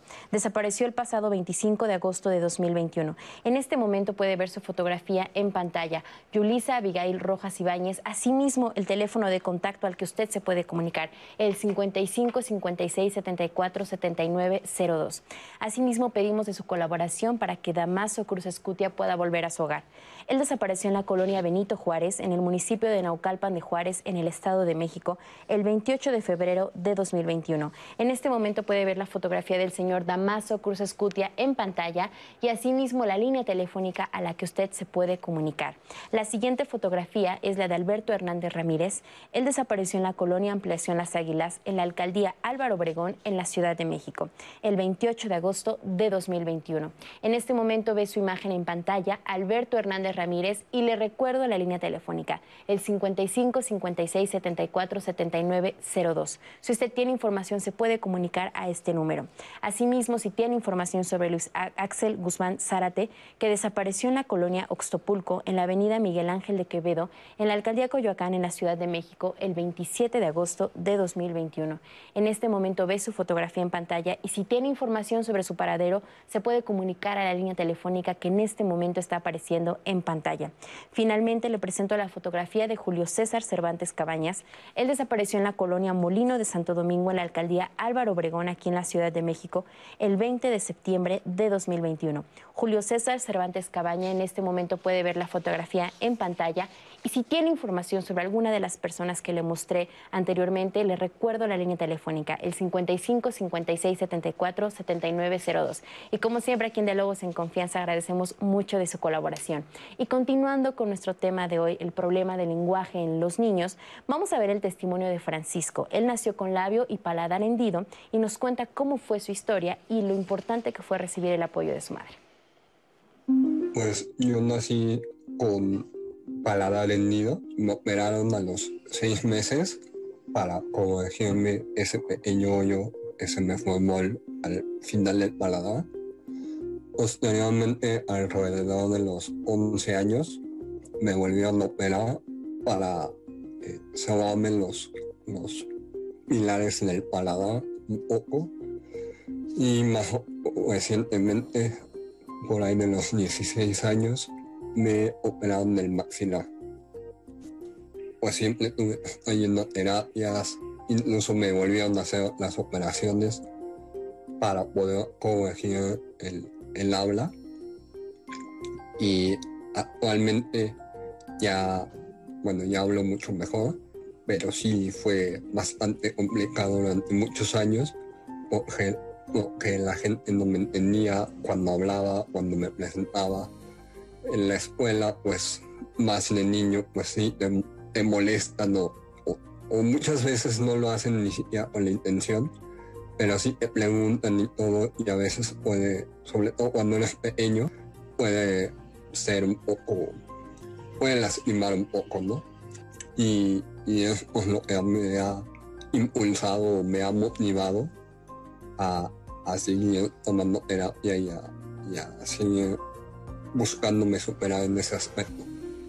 Y yo sé que suena niñadísimo y, incluso a mí me lo dijeron mucho tiempo y, y yo estaba fastidiado de eso. Pero realmente esto es solo una prueba más y realmente puedes salir muy fortalecido de este tipo de circunstancias si aprendes a vivir con ellas y aprendes a a, superar eh, en la medida que te puedas superar. Eh, que tengo, desde nací prácticamente y siempre ha estado ahí es mi mamá. Ella siempre me ha apoyado en, todo aspecto, tanto terapias como llevarme con médicos, como estar ahí al pendiente o, simplemente pues darme de comer. Eh, estar ahí para mis estudios, en todos los aspectos de mi vida y, me ha apoyado todos estos años ha sido mi mamá. Te quiero agradecer mucho por todo lo que has hecho por mí, por todo lo que hemos logrado juntos y por siempre haber estado ahí para mí sin importar, sin importar las circunstancias o lo que estemos enfrentando. Qué, lindas palabras le dice a su mamá y además qué bien habla ya. La verdad, qué, qué maravilla que hoy haya a la disposición este tipo de procedimientos que permitan que las personas que tienen un problema tan importante como el que tenía él, eh, ahora pueda hablar y, se le entiende ya perfecto, ¿no? sí. ¿Qué nos dices de eso? Bueno, pues este... Tú lo conoces. Yo lo conozco, es mi paciente actualmente, ¿no? Ya conmigo este, está por cumplir un año, no se le entendía nada, ¿no? Este, tuvo, él eh, empezó con terapias desde muy pequeñito porque nació con paladar hendido. este, desde muy pequeñito. ¿Es muy común eso del paladar, paladar hendido? Eso es genético. Es genético. ¿no? Entonces, este, desde muy pequeñito empezó con, esta, con estas terapias. Él mismo menciona que las dejó porque ya estaba fastidiado como de tanta terapia, las retoma hace poco y pues ha mejorado bastante, se le entiende bastante bien y qué alegría me dio escucharlo. Y, qué importante el apoyo de, las mamás, ¿no? Qué importante el apoyo, bueno, mamás o papás, pero me refiero que detectarlo a tiempo. ¿Qué pasa si no se detecta a tiempo los problemas de lenguaje? ¿Ya no se solucionan igual o no importa? Tienen, tienen, un impacto a largo plazo. es muy importante la detección temprana. La detección se puede hacer desde, pues, desde antes del año de edad hay muchos, eh, hay muchos eh, rasgos, muchos factores y muchos, eh, muchos signos de alarma, ¿no? Entonces, por ejemplo, antes del año de edad, si los niños no están haciendo gestos, como se decía hace ratito, si no hay contacto visual, si se fijan más en los objetos que en las personas, esto también que se mencionaba sobre no voltear a, los sonidos, a la fuente de sonido, no nada más tendría que ver con audición, tendría que ver con no ser hipersensibles o hiposensibles a ciertos sonidos. Entonces, por ejemplo, se puede ser un rasgo de autismo. Entonces, eso se puede detectar desde antes del, año de edad. Muchos de los problemas del lenguaje pueden tener, eh, se, se, llaman condiciones de vida, ¿no? Porque son problemas que no se quitan por ejemplo, lo que se llama el trastorno específico del lenguaje o el TEL, conocido como el TEL, ahora como trastorno del desarrollo del lenguaje, son problemas que eh, son condiciones de vida porque a pesar de que mejoran muchísimo en, eh, los primeros años, sobre todo si reciben una terapia, van a tener un impacto eh, a largo plazo. Por ejemplo, van a tener problemas para aprender a leer y escribir. Eh, se sabe que más o menos el 25% de los eh, hablantes tardíos, que son los niños que no han arrancado a hablar adecuadamente a los, hasta los tres años de edad, eh, van a tener como consecuencia problemas en la, en la gramática también y van a tener problemas más adelante en la lectura y en la escritura. O sea que fíjate, o sea, tiene que ver con varias cosas, es importante. Sí. Ok. Este, justo aquí había apuntado eso, que por qué afecta tanto a la lectura y a la escritura, los problemas del lenguaje. Ok. Y los gestos, tú mencionabas los gestos, ¿por qué son importantes los gestos? Porque los gestos son predictores de las palabras. Es decir, ah. cuando uno, eh, hace muchísimo tiempo, seguramente eh, a ustedes también se los dijeron, eh, nos decían, no, no, no, no, que no utilicen gestos, ¿no? Nosotros hace mucho tiempo cuando estudiamos terapia del lenguaje nos dijeron, los gestos no, las palabras sí. Y ahora se sabe que no, que el gesto es un predictor, porque el gesto es, un, es algo simbólico, ¿no? El gesto, por ejemplo, si yo señalo algo, si yo se lo señalo a mi perro, mi perro va a ver el dedo, no va a ver lo que quiero que señale más allá, ¿no? Pero si yo le señalo a cualquier bebé, el bebé no ve mi dedo, el bebé interpreta lo que yo estoy señalando más allá. Es muy importante. O sea, señalar con el dedo es un gesto. Es un gesto y es muy importante. Ah, yo pensaba que gestos eran nada más de la cara, no, de hacer los gestos, Los gestos eh, manuales que acompañan muchas veces el lenguaje. Ah. Hay un gesto, por ejemplo, diferenciador con autismo, que no nada más señalas lo que quieres. Por ejemplo, si el niño quiere eh, una galleta y señala la galleta y yo voy por la galleta y se la doy, o al revés, ¿no? Le digo, ¿qué es lo que quieres, galleta o leche? Y entonces el niño señala, ese es un gesto de necesidad, ¿no? Pero hay otro gesto que es para compartir información. Por ejemplo, pasa un globo y, o un perro y el niño hace, ah, ¿no? Entonces señala eh, para, que, para compartir la información y no nada más señala sino te voltea a ver. Sí. Como diciendo, mira la alegría que me causa que pase un globo. Ese pequeño gesto, que es tan, mm. tan sutil, es diferenciador entre autismo y eh, hablantes tardíos, que se pueden detectar desde el año y medio. Wow. Ajá. Sí. Antes del año y medio. Muy bien, pues es una información muy importante que hay que tener a la mano. Nati, ¿tienes más preguntas? Sí, Marisa, nos dice Maripe, ¿podrían hablar sobre el lenguaje en niños con síndrome de Down? Y también en una llamada María, eh, ella nos ve desde Estados Unidos y dice que tiene un nieto con síndrome de Down. ¿Qué necesitamos hacer como familia para que puedan mejorar su lenguaje? ¿Cuáles serían las terapias idóneas para la gente con esta condición?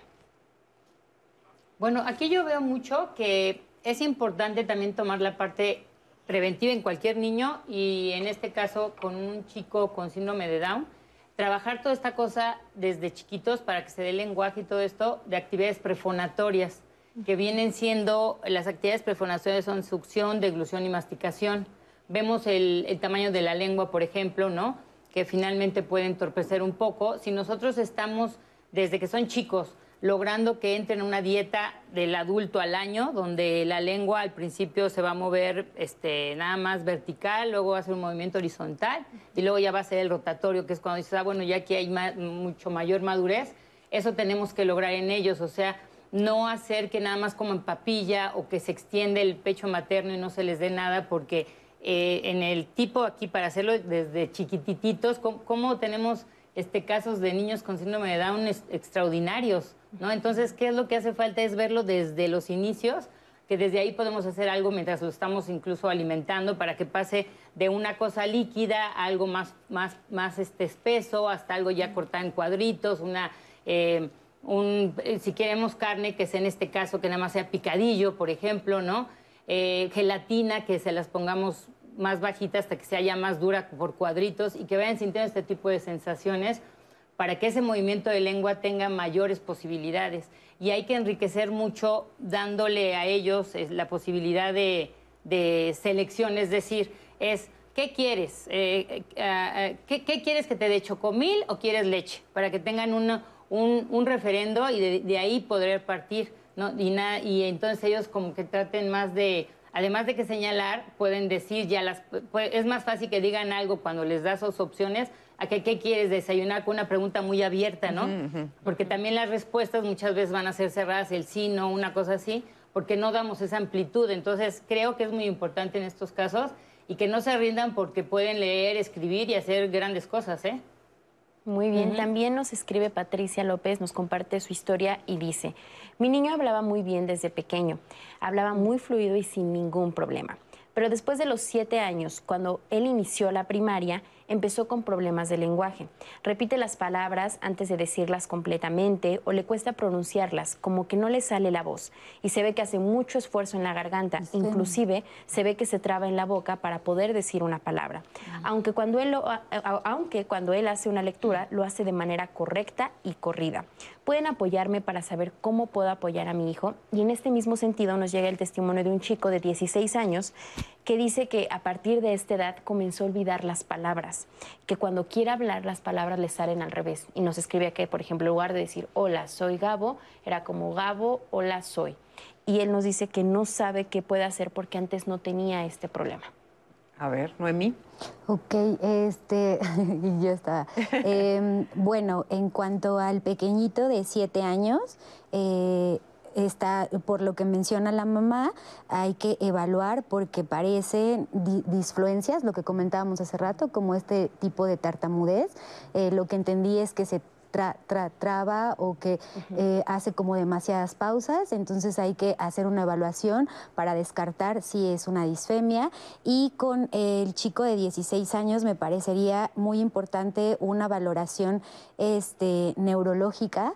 Eh, ahí es un signo, eh, no voy a poner términos ni, porque no soy diagnósticos porque no soy médico, pero sí es importante que asista con un, con un neurólogo este, pues para evitar como algún problema cerebrovascular, ¿no? O que nos digan si está habiendo algún problema a nivel cerebral.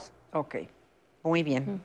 También nos dice Erika Mariana, mi hijo no tuvo problemas para hablar, pero ahora que tiene 13 años y cambió de voz, casi no se le entiende lo que dice. Arrastra mucho las palabras y nos pregunta, ¿será que modificó algo en su lengua?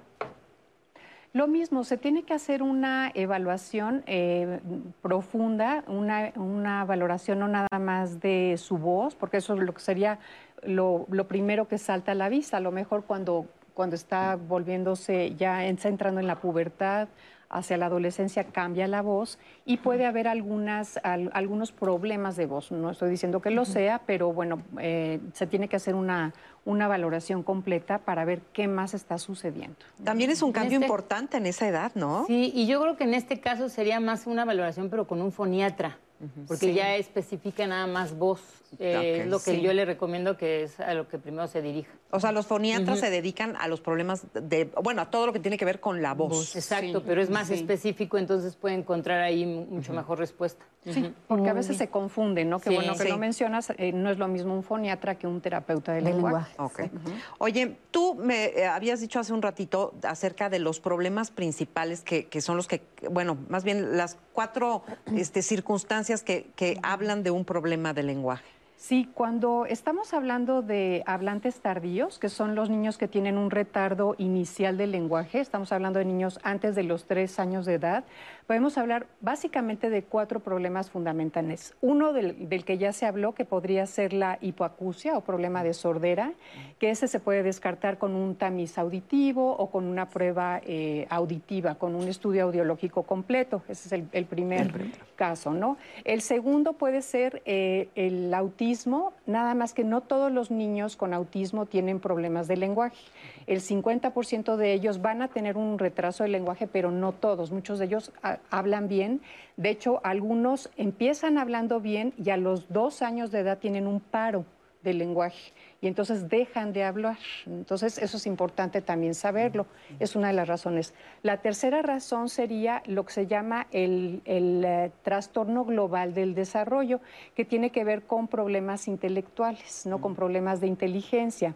Es muy importante saber, eh, hacer una evaluación también completa, se la puede hacer tanto el, el, pediatra como los nuevos pediatras del desarrollo que tienen esta, esta nueva formación, puede hacer esta evaluación de neurodesarrollo, eh, eh, bueno, y eh, que es la discapacidad intelectual, y el cuarto, que es un camino, eh, digamos que se divide en dos. Unos que serían los hablantes tardíos puros, que con un poco de estimulación, que con intervención temprana, que se puede hacer esta intervención porque hay, hay evaluaciones que se pueden hacer desde los 12 meses de edad para ver si el niño está teniendo problemas comunicativos. Cuando no son hablantes tardíos puros, el 25% de ellos van a desarrollar el trastorno específico del lenguaje, que es un problema meramente gramatical. No hay problemas neurológicos, no hay problemas auditivos, no hay problemas psicológicos, pero hay un problema de expresión del lenguaje. Uh -huh. Entonces, este, esto es lo que mencionaba yo hace rato, que es como la condición de vida que va a afectar a largo plazo otras áreas del, del desarrollo. Uh -huh. Entonces, eh, serían las cuatro causas principales y es muy, eh, hay más, uh -huh. por supuesto, pero estoy hablando de las más frecuentes, al menos en México. Ok. Y, eh, y en los adultos, ¿qué pasa eh? cuando tienen problemas de lenguaje? ¿Los arrastraron desde la infancia o, o, o qué? Pues, Mira, muchas veces sí, por desgracia es algo de veras infravalorado, ¿eh? O sea, el hecho de que alguien no articule alguna letra, que no pueda unir bien frases y eso, lo dejan por precisamente por esta cuestión hereditario que dicen, no, es que el tío también habló tardío y es que el no sé qué y ve, está normal. Sí, pero por dejar eso a la deriva, al a ver qué pasa, sí llega a pasar porque no les toman, no los toman en cuenta, entonces se atrasan en su desarrollo y claro que afecta y de grandes, lo único que te dicen es cómo me encantaría regresar el tiempo y que me hubieran puesto atención en mis seis primeros añitos, en esta parte pero es que también antes no se sabía, antes era más difícil, ahora se sabe sí. más. Pero aún así se sabe más y a, ahora lo que veo que se enfrentan los papás es, eh, ¿a dónde llevo este chiquito ahorita? No quiero que sea una terapia online o sí. sí quiero que sea una terapia online, pero ¿de cuánto tiempo va a ser? Entonces sí, definitivamente tomarlo como un caso de súper valor son no terapias largas. Son, yo creo que, o a lo mejor quizá una de las causas por las cuales mamás y papás este, dicen, no, ¿para qué nos metemos a eso? Es que suena a una terapia larga en lo que los niños pueden o no. Depende sí, mucho del un, problema. Es un proceso, eh, depende mucho del problema, como dice Alejandra, este, pero no es un proceso de un día a otro, ¿no? Sí. Porque muchas veces los papás llegan con esta inquietud, pero ya va a ser en dos días, en un mes, ¿no? Entonces depende mucho del problema. Uh -huh. Hay niños que salen rapidísimo y hay otros que a lo mejor les toma... Les toma muchísimo más, más, tiempo. tiempo. Sin embargo, la calidad de vida para el futuro de un niño que fue tratado a tiempo, pues es, es, es completamente otro. Otro, ¿no? Exacto, sí. Además, estamos olvidando un punto de vista que es bien importante, que no nada más estamos hablando de que si habla no habla, sino que es la forma de expresión del ser humano. Entonces, eso también repercute en la manera de sociabilizar, de conocer personas, de interactuar con la vida, con los seres humanos. O sea, el problema de la comunicación es algo muy profundo. Somos seres en relación y necesitamos comunicarnos. Entonces, tiene implicaciones, digamos, mucho más allá de nada más decir estas palabras bien o no, ¿no? Y somos, y somos humanos porque tenemos comunicación. Exacto, porque tenemos comunicación. Vamos a una pausa rapidísima y regresamos. No se vayan. Los problemas del lenguaje tienen diferentes causas y muchos tienen que ver con la articulación en las palabras o son causados por dificultades motoras en los músculos implicados en el habla. Consulté con algunas mamás que me contaron su experiencia al llevar a sus hijos a terapia del lenguaje y la manera como los apoyaron en casa con ejercicios sencillos para los que no se necesita material sofisticado. Se pueden usar los juguetes y materiales que tenemos en casa. Una primera idea es hacer ejercicios respiratorios. Se realizan movimientos simples y repetitivos incorporando sonidos. Se pueden hacer inhalaciones y exhalaciones nasales o bucales reteniendo el aire. Otra opción es soplar bolitas de papel o colocarlas en la mesa hasta llegar a alguna meta. También se pueden soplar velas, popotes para aspirar limonada o también una forma divertida puede ser soplar burbujas de jabón. Otros pueden ser los ejercicios con la lengua. Se pueden realizar giros con la lengua en todas direcciones, estirarla, llevarla al paladar superior, comer goma de mascar, tocar todos los dientes con la punta de la lengua. Otra idea es pronunciar juntos las vocales. Se realiza la pronunciación y los niños deben inhalar lentamente por la nariz y retener el aire y luego exhalar lentamente mencionando las cinco vocales. A, E, I, O, U. Otra idea es jugar con sílabas. Los niños deben articular sílabas usando algunas consonantes de manera repetida, por ejemplo, la letra P y articular la sílaba pa, pa, pa, pa, y luego cambiar estas vocales y cada vez que se realice este ejercicio se ejercita el ritmo y la articulación, mejorando los problemas del lenguaje. Los ejercicios de silencio. Aquí deben ubicarse en una habitación completamente silenciosa y realizar algún sonido de manera que los niños puedan detectarlos y prestar atención para luego preguntarles qué sonido escucharon. Aquí nos podemos apoyar de algún instrumento musical o usar ejemplos de sonidos de los animales. Otra idea es articular frases. En este caso ya podemos utilizar poesías, trabalenguas o cuentos cortos. De esta manera el niño repetirá las sílabas y frases una y otra vez hasta articular de manera correcta las mismas. Camarón, caramelo, caramelo, camarón. Aquí nos podemos apoyar de tarjetas con algunas imágenes o de juegos de mesa que tengamos en casa. Mucho de lo que me compartieron los padres de familia fue que tienen que tener o tuvieron que tener mucha paciencia. Muchas veces cometemos el error de no esperar a que el niño termine de pronunciar la palabra y apenas esté emitiendo algún sonido como por ejemplo a, a, a para pedir agua y se la facilitamos y se la acercamos. Entonces me señalaron que tuvieron que armarse de paciencia y acompañar a sus hijos en este proceso. Tanto las actitudes de sobreprotección como las de indiferencia, olvido o rechazo influyen de forma directa y negativa sobre los avances que pueda tener cada quien.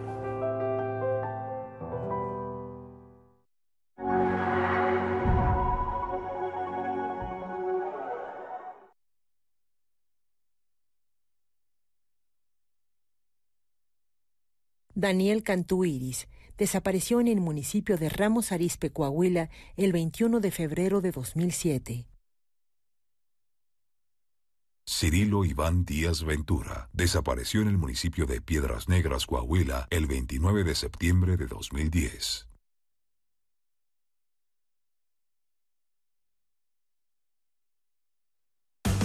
Ir al cine es convivencia. Es la oportunidad que estabas esperando. Es terapia. Por todo lo que el cine es en tu vida, celebramos 50 años. Que siga la vida. Comienza de la mejor forma la mañana. Apúntese, le vamos a recibir con muchísimo, muchísimo gusto. Toma un café para hablar de salud o entretenimiento. Abra bien los ojos, ahí le va. Y disfrútela. Resuelve las dudas sobre tus derechos o sobre tecnología. Ajá, voy a quitar esta. ¿Cómo lo hago? Toco en administrar, que está en la parte superior. Sí. Aprender a envejecer. Lunes a jueves, 11.30 horas. Domingo, 11 horas. Cuando llegue tu momento de vacunarte contra la COVID-19, acude al lugar designado el día y la hora de tu cita. Utiliza ropa cómoda que permita descubrirte los brazos sin problema. Si requieres una segunda dosis, te informarán dónde y cuándo acudir a recibirla. Sigue las indicaciones que te den y no te confíes. Mantén las medidas de prevención e higiene. Recuerda, la pandemia sigue. Cuidémonos entre todos. Vacúnate y no bajes la guardia. Secretaría de Salud. Gobierno de México. Cine del 11 presenta el ciclo Comedia de Oro. No, no, no. Yo he venido aquí a robar, pero a casarme de ninguna manera. Prefiero la cárcel. Le doy a usted 20 mil pesos por ser mi marido simbólico durante dos meses. Me caes bien, me pareces muy franco. Ah, eso sí, padrino, eso sí. Ese es mi lema. Nunca digas una mentira, aunque te cueste la vida. Necesita un marido. Con María Antonieta Pons y Abel Salazar. Martes al mediodía.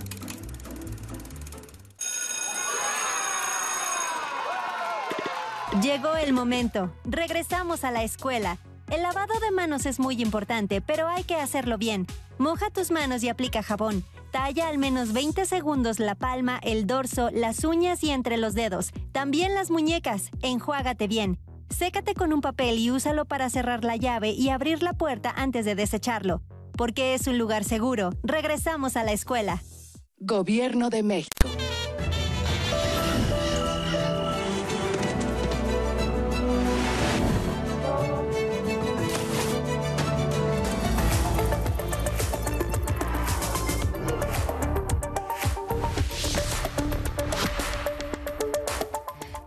Bienvenidos a Cada Hora en la Hora. Esta mañana el subsecretario de Prevención y Promoción de la Salud, Hugo López Gatel, anunció que ya van 10 semanas consecutivas de reducción de contagios, hospitalizaciones y defunciones por COVID-19 en el país. El funcionario afirmó también que no hay registro de un repunte de casos por la apertura de escuelas. Para el segmento de edad de 5 a 17 años, también tenemos una tendencia de reducción de la epidemia y no se ha incrementado el número de casos más allá de lo esperado. Por favor, solamente 0.25% de las escuelas han tenido alguna afectación.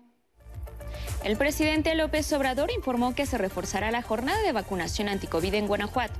Pasado mañana, las Fuerzas Armadas apoyarán en el proceso de inmunización y se enviarán 800 mil dosis para lograr la meta de vacunar a todos los mayores de 18 años del país con al menos una dosis este mes. Asimismo, hizo un llamado a autoridades universitarias de escuelas públicas a regresar a clases presenciales.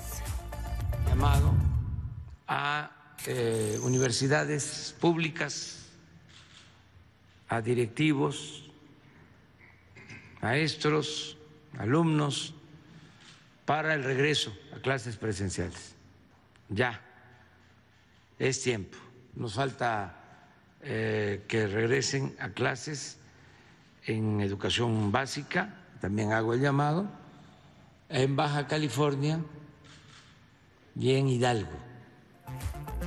El plano internacional en Filipinas, al menos 11 personas murieron y 7 están desaparecidas tras el paso del tifón Compaso. La tormenta, acompañada por fuertes lluvias, provocó inundaciones y un desprendimiento de tierra. Más de 1.500 ciudadanos fueron evacuados de sus hogares, informaron las autoridades. En tanto, equipos de emergencia trabajan para encontrar a los desaparecidos. La Secretaría de Cultura de Coahuila invita a escuchar una transmisión especial con motivo de los 529 años de la llegada de los españoles a América. El encuentro estará a cargo del profesor normalista e historiador Ramiro Flores Morales. Se puede seguir a las 12 del día en el Facebook arroba Cultura Coahuila Oficial. Esto es todo en cada hora en la hora.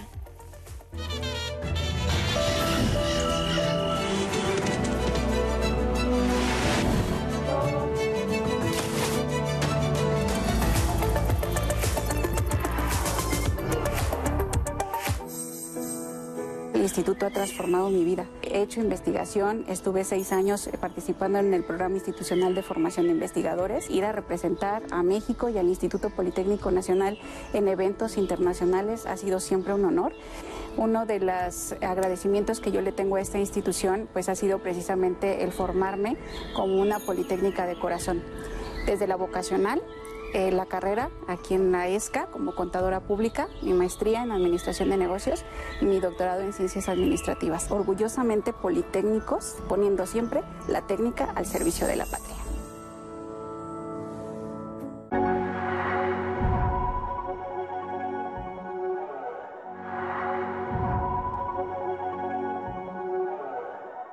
¿Cómo es que habla el ser humano? A el ser ¿quién humano habla simplemente por imitación. La habilidad es la misma del lenguaje por construcción, pero de acuerdo a lo que veas, de acuerdo al ambiente en el que te encuentras, tú vas a poder desarrollar más o menos lenguaje e incluso un idioma, ¿no? El niño aprenderá a hablar normalmente dependiendo de qué tanto se le hable de chiquito? Depende mucho de la estimulación. Cómo desarrollamos o adquirimos este lenguaje es a través de nuestro sentido de la audición, ¿no? Aprendemos a hablar porque escuchamos. Este sentido de la audición se empieza a estimular desde antes del nacimiento, ¿no? A partir de la semana 17 de gestación eh, ya se pueden percibir sonidos internos. Para la semana 24 de gestación eh, ya está completamente desarrollado el oído y se pueden percibir sonidos del exterior. El vínculo desde antes del nacimiento, ¿no? Hablarles, ponerle música, contarles cuentos. Puede eh, no haber una patología, pero sí puede haber un retardo del lenguaje si la estimulación no ha sido adecuada. ¿no? Más o menos entre los 12, 15 meses de edad, el niño ya tiene que tener palabras sueltas, ¿no? Ese es, ese es un parámetro de desarrollo.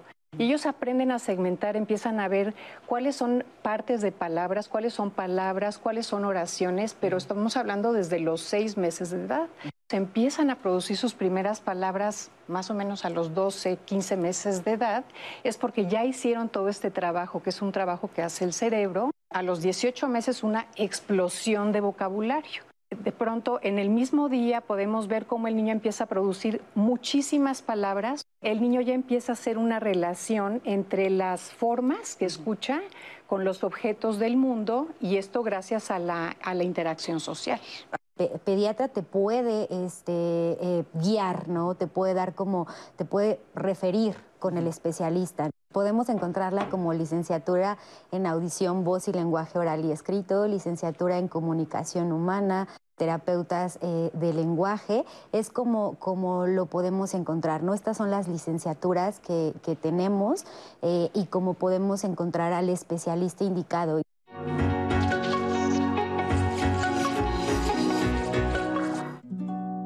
Fue el 12 de octubre del año 1492 cuando Cristóbal Colón, el navegante genovés, llegó a tierras americanas. Durante años, esta fecha se reconoció como el descubrimiento de América o Día de la Raza. También se le nombró el Día de la Hispanidad o Día de Cristóbal Colón, de acuerdo con distintos países y regiones hispanohablantes. Y fueron precisamente estas afirmaciones, concebidas desde la perspectiva europea, lo que conllevó a cuestionar y modificar esta conmemoración para destacar el valor e importancia que tiene la diversidad cultural americana. Día de la Resistencia Indígena o Día del Respeto a la Diversidad Cultural son algunos de los nombres con los que ahora se reconoce esta fecha. Y por eso hoy, 12 de octubre, celebramos la pluridiversidad, riqueza y exuberancia del continente americano que no fue descubierto, sino revelado al viejo mundo, que enfrenta retos y tiene oportunidades. En México este día se ha destinado a reconocer la resistencia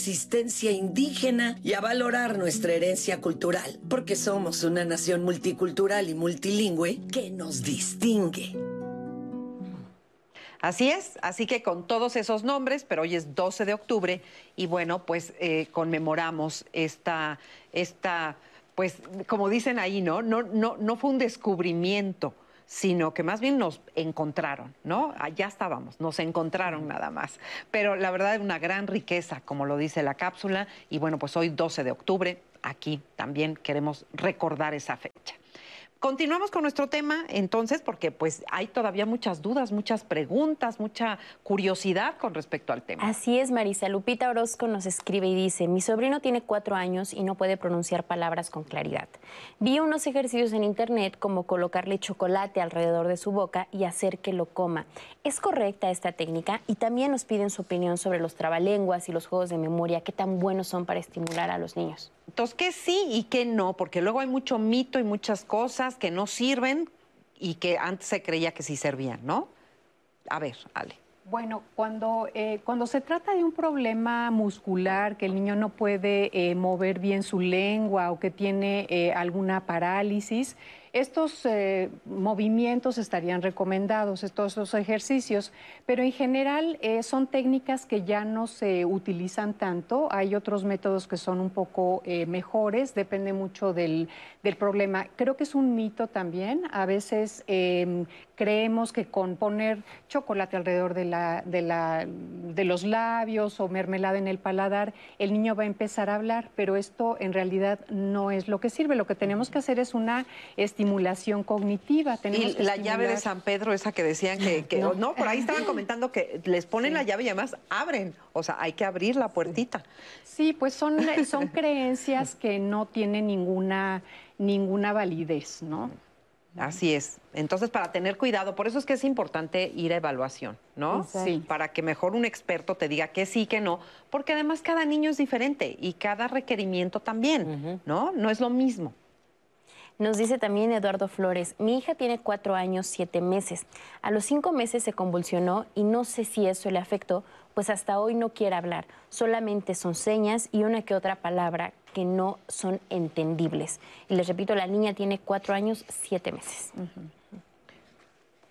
Pues es muy importante una valoración, una valoración del lenguaje, pero también acompañarlo. Hemos hablado mucho de la valoración del lenguaje, pero tenemos que tener un equipo multidisciplinario. No es muy importante cuando nosotros como terapeutas del lenguaje este, realizamos una valoración, podemos referir, llámese audiólogo, neurólogo, este, eh, psicólogo, cualquier otro especialista pero para esta pequeñita que tuvo este, crisis convulsivas es muy importante asistir con el neuropediatra, ¿no? Porque a los cuatro años, este, siete meses, pues ya tendría que entablar eh, una conversación hasta fuera de contexto, ¿no? Usar oraciones. Ok. Este, por ahí habíamos dejado pendiente el, tema de los verbos. ¿Por qué son importantes los verbos?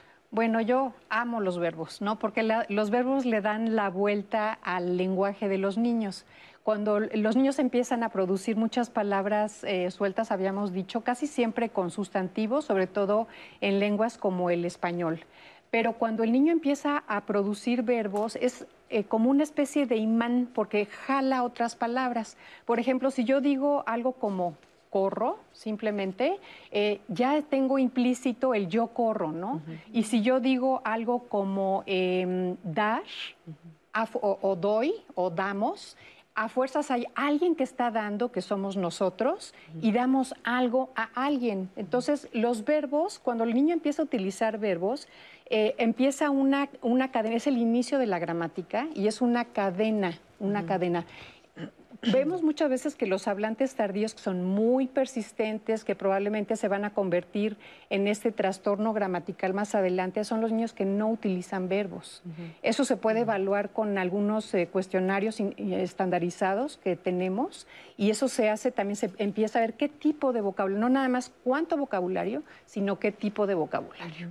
Oye, porque qué, qué bonito eso de, que los verbos sean tan importantes. Efectivamente, porque el verbo está, me lo imagino ahorita que lo dices, en medio y antes del verbo hay, hay personas, sí, ¿no? Y después del verbo hay acciones.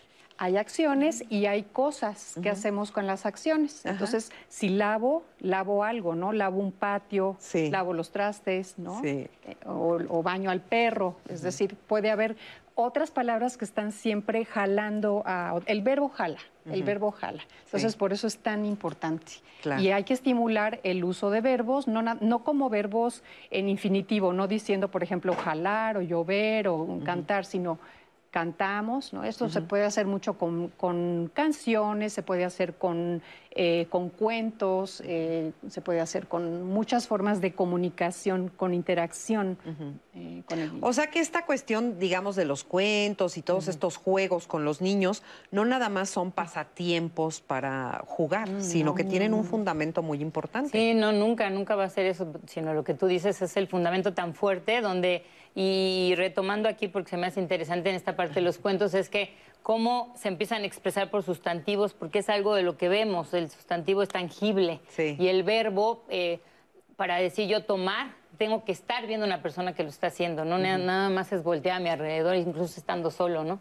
Entonces es una forma donde vamos involucrando verbos y hace que, que esta parte pueda jalar tan interesante. Los cuentos son por eso fuertes, por eso son tan tan estimulantes, pero lo que yo digo es que no nada más es contar el cuento, sino luego dramatizarlo entre esos papás. O sea, eso de veras te lleva a otro lado. Y yo siento que en este caso donde tú mencionabas de esta chiquita, donde los papás se sienten tan conflictuados de ahora qué voy a hacer, aparte de que vayan con el especialista que han nombrado y todo esto con el neurólogo, creo que es muy importante empezar a dar armas eh, donde ellos empiecen otra vez a, esta estimulación que han perdido. Hay una app que se llama Pepe Pizarra, que se me hace muy padre porque ustedes la pueden utilizar de una manera gratuita. Y para niños tan chiquitos puede ser incluso sin manejo de letras, es desde los 4 años hasta los 99, lo puede usar en el extranjero para conocer la cultura del español, pero también lo puede usar un niño para abrir esta parte que tú hablabas de la cognición, de qué es lo primero que hay que mover, ¿no? Entonces, a través de ¿Es un juego? ¿Es un juego? Esa, o sea, esa eh, Sí, es, es, un loro donde tú Son las que tú haces, las, las, que, las, de, las de ustedes. Son las de vocablo, exactamente.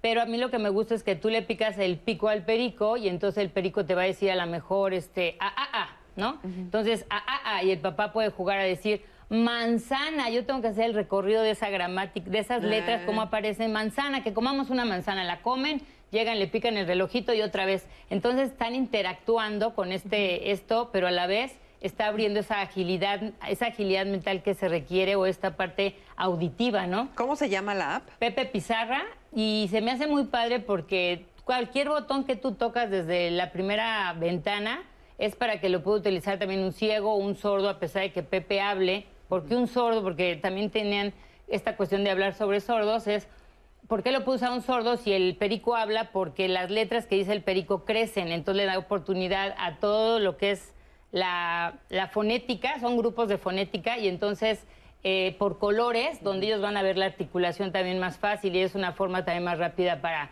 ayudar o empujar para la rehabilitación, dado que no es la B de burro y luego cuál va a ser la B de vaca cuando me la digan, sino de una vez ya las dos son rojas porque utilizamos nuestros labios, ¿no? Utilizamos este, o las dos, el Y y la doble L son moradas, ¿por qué? Porque es un, es un sonido, yo digo una G y es el mismo, entonces lo que tratamos de hacer son grupos y le sirve muchísimo y el ciego como están acomodados por orden alfabético en un momento dado también lo ha podido usar y esta parte es interesante porque eh, con simplemente tener eso y cada sonido que él, que él escuche, saber si lo hizo bien o se tiene que regresar de ventana, eso le da grandes posibilidades. O sea que sí hay que pasar esa voz. Oye, sí, está bueno, está, bueno. Está muy padre. Conózcanla, por favor. ¿Y ustedes qué están haciendo? También me decías que tienen talleres. Sí, nosotros, bueno, damos terapias eh, individuales, pero también tenemos eh, unos talleres que han resultado ser muy exitosos porque son terapias que llamamos nosotros con intervención de los padres, lo que quiere decir que guiado por terapeutas, porque tenemos un equipo maravilloso de terapeutas del lenguaje, de de psicólogas del desarrollo, eh, pediatras, en fin, hay lingüistas también, y todos ellos nos han ayudado a construir estos talleres, les vamos dando semanas semana estrategias a los papás para que puedan aplicarlos en su casa.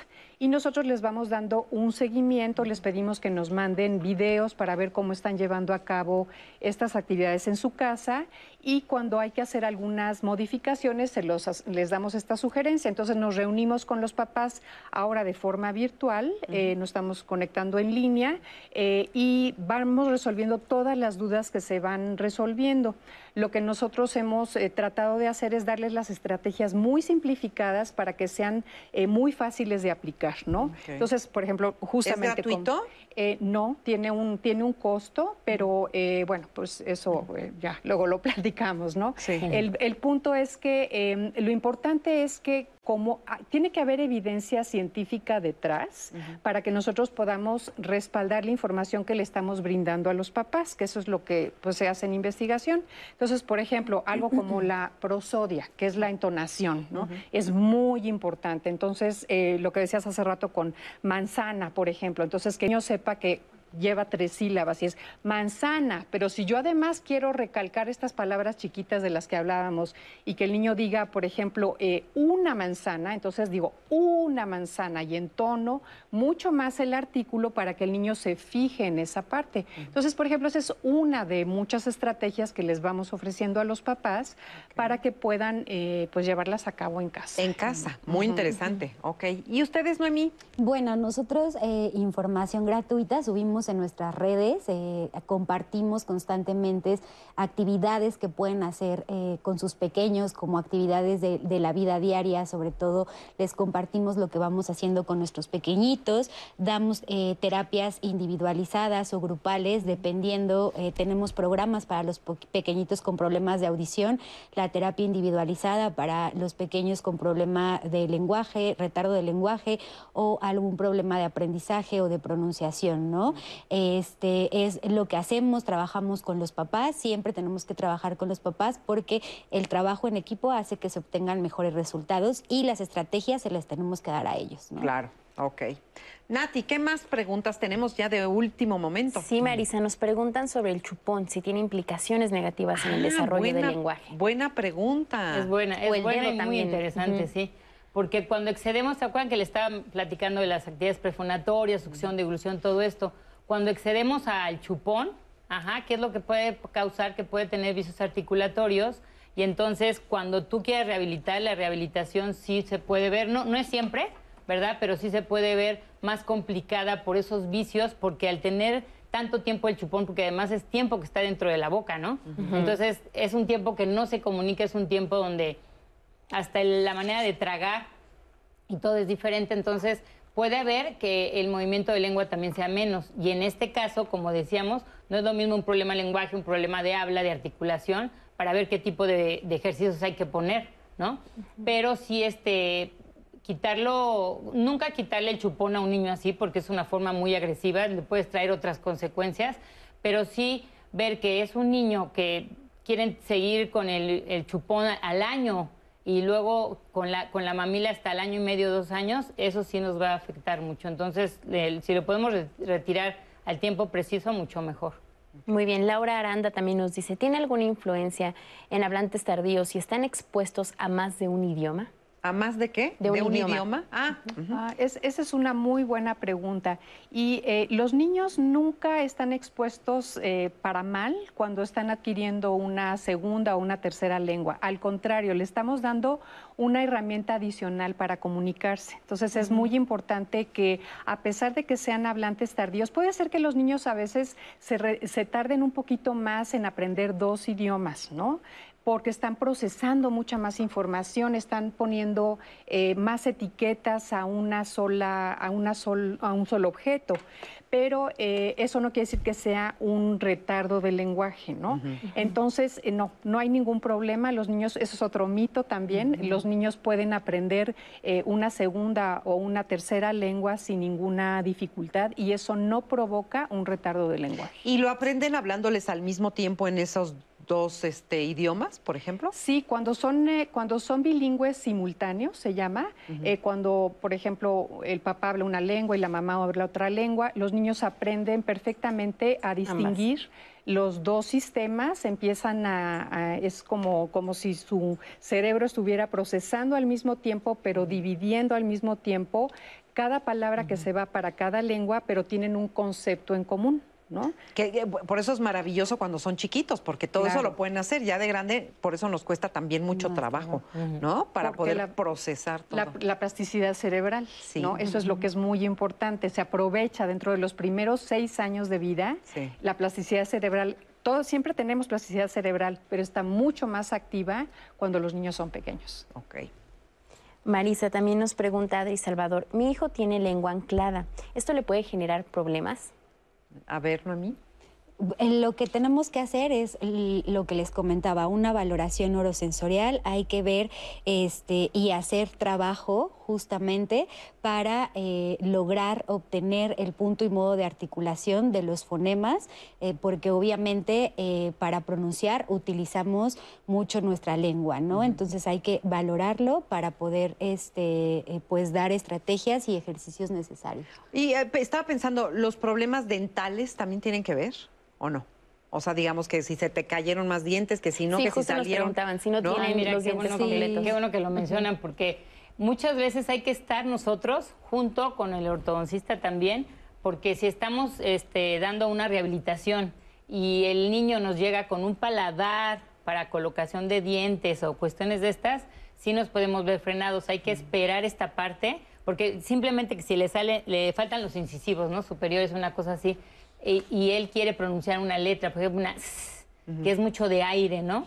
Este, ¿cómo lo vamos a lograr si realmente le hace falta esa parte? Entonces, hay que valorar, primero hay que ver qué edad tiene el niño y entonces de acuerdo a eso estar como en común acuerdo, que no te llegue así nada más. Un niño que tiene problema de lenguaje, antes de ir con esto, yo creo que tiene que ir con la terapeuta y aparte con el ortodoncista para que no llegue a pasar esto. Y yo creo que primero con, con, la especialista para que vea el problema de habla y de articulación y ya después este, con, el, con el dentista, porque luego suele pasar que te llegan ya con los aparatitos y pues realmente no puedes hacer una valoración. Sí, porque además se habla muy raro cuando tienes estos aparatos, ¿no?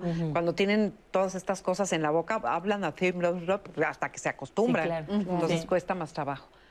Pues ya Oye, pues ya casi nos vamos, ya casi se acaba este programa y sí quisiera alguna breve conclusión por parte de cada una de ustedes. A ver, Laura. Una breve conclusión.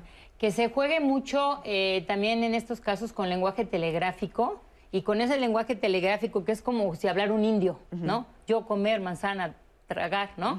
a, jugar ese tipo de construcciones para que eh, ellos logren esa sintaxis que se quiere, ¿no? Eso sería algo muy padre, creo que lo recomiendo mucho. Además, el jugar, el ponerse su plumita y el jugar a los indios sí abren mucho la capacidad o la estimulación de los chiquitos para seguir adelante.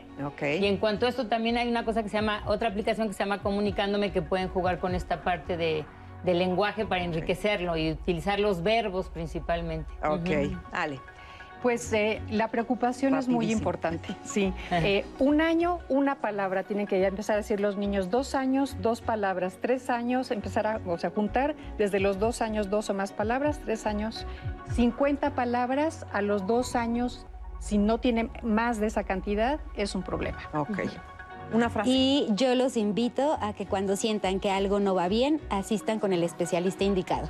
Exactamente. Pues muchísimas gracias. Ya nos vamos. Les queremos agradecer muchísimo que hayan estado con nosotros hoy en Diálogos en Confianza. Aprendimos juntos acerca de la importancia que tiene atender a tiempo los problemas del lenguaje. A nombre de Natalia Jiménez y una servidora Marisa Escribano, a nombre de todo el equipo, muchas gracias y hasta la próxima semana.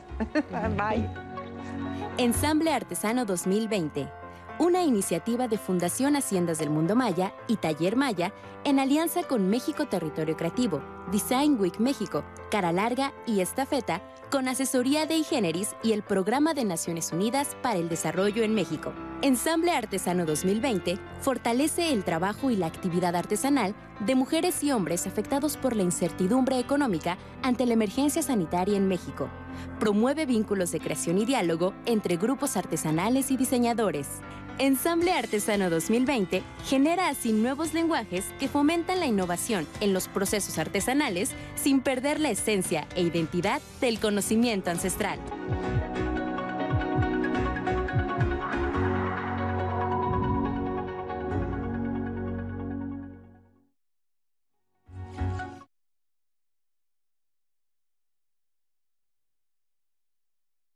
Daniel Cantú Iris desapareció en el municipio de Ramos Arizpe, Coahuila, el 21 de febrero de 2007. Cirilo Iván Díaz Ventura desapareció en el municipio de Piedras Negras, Coahuila, el 29 de septiembre de 2007.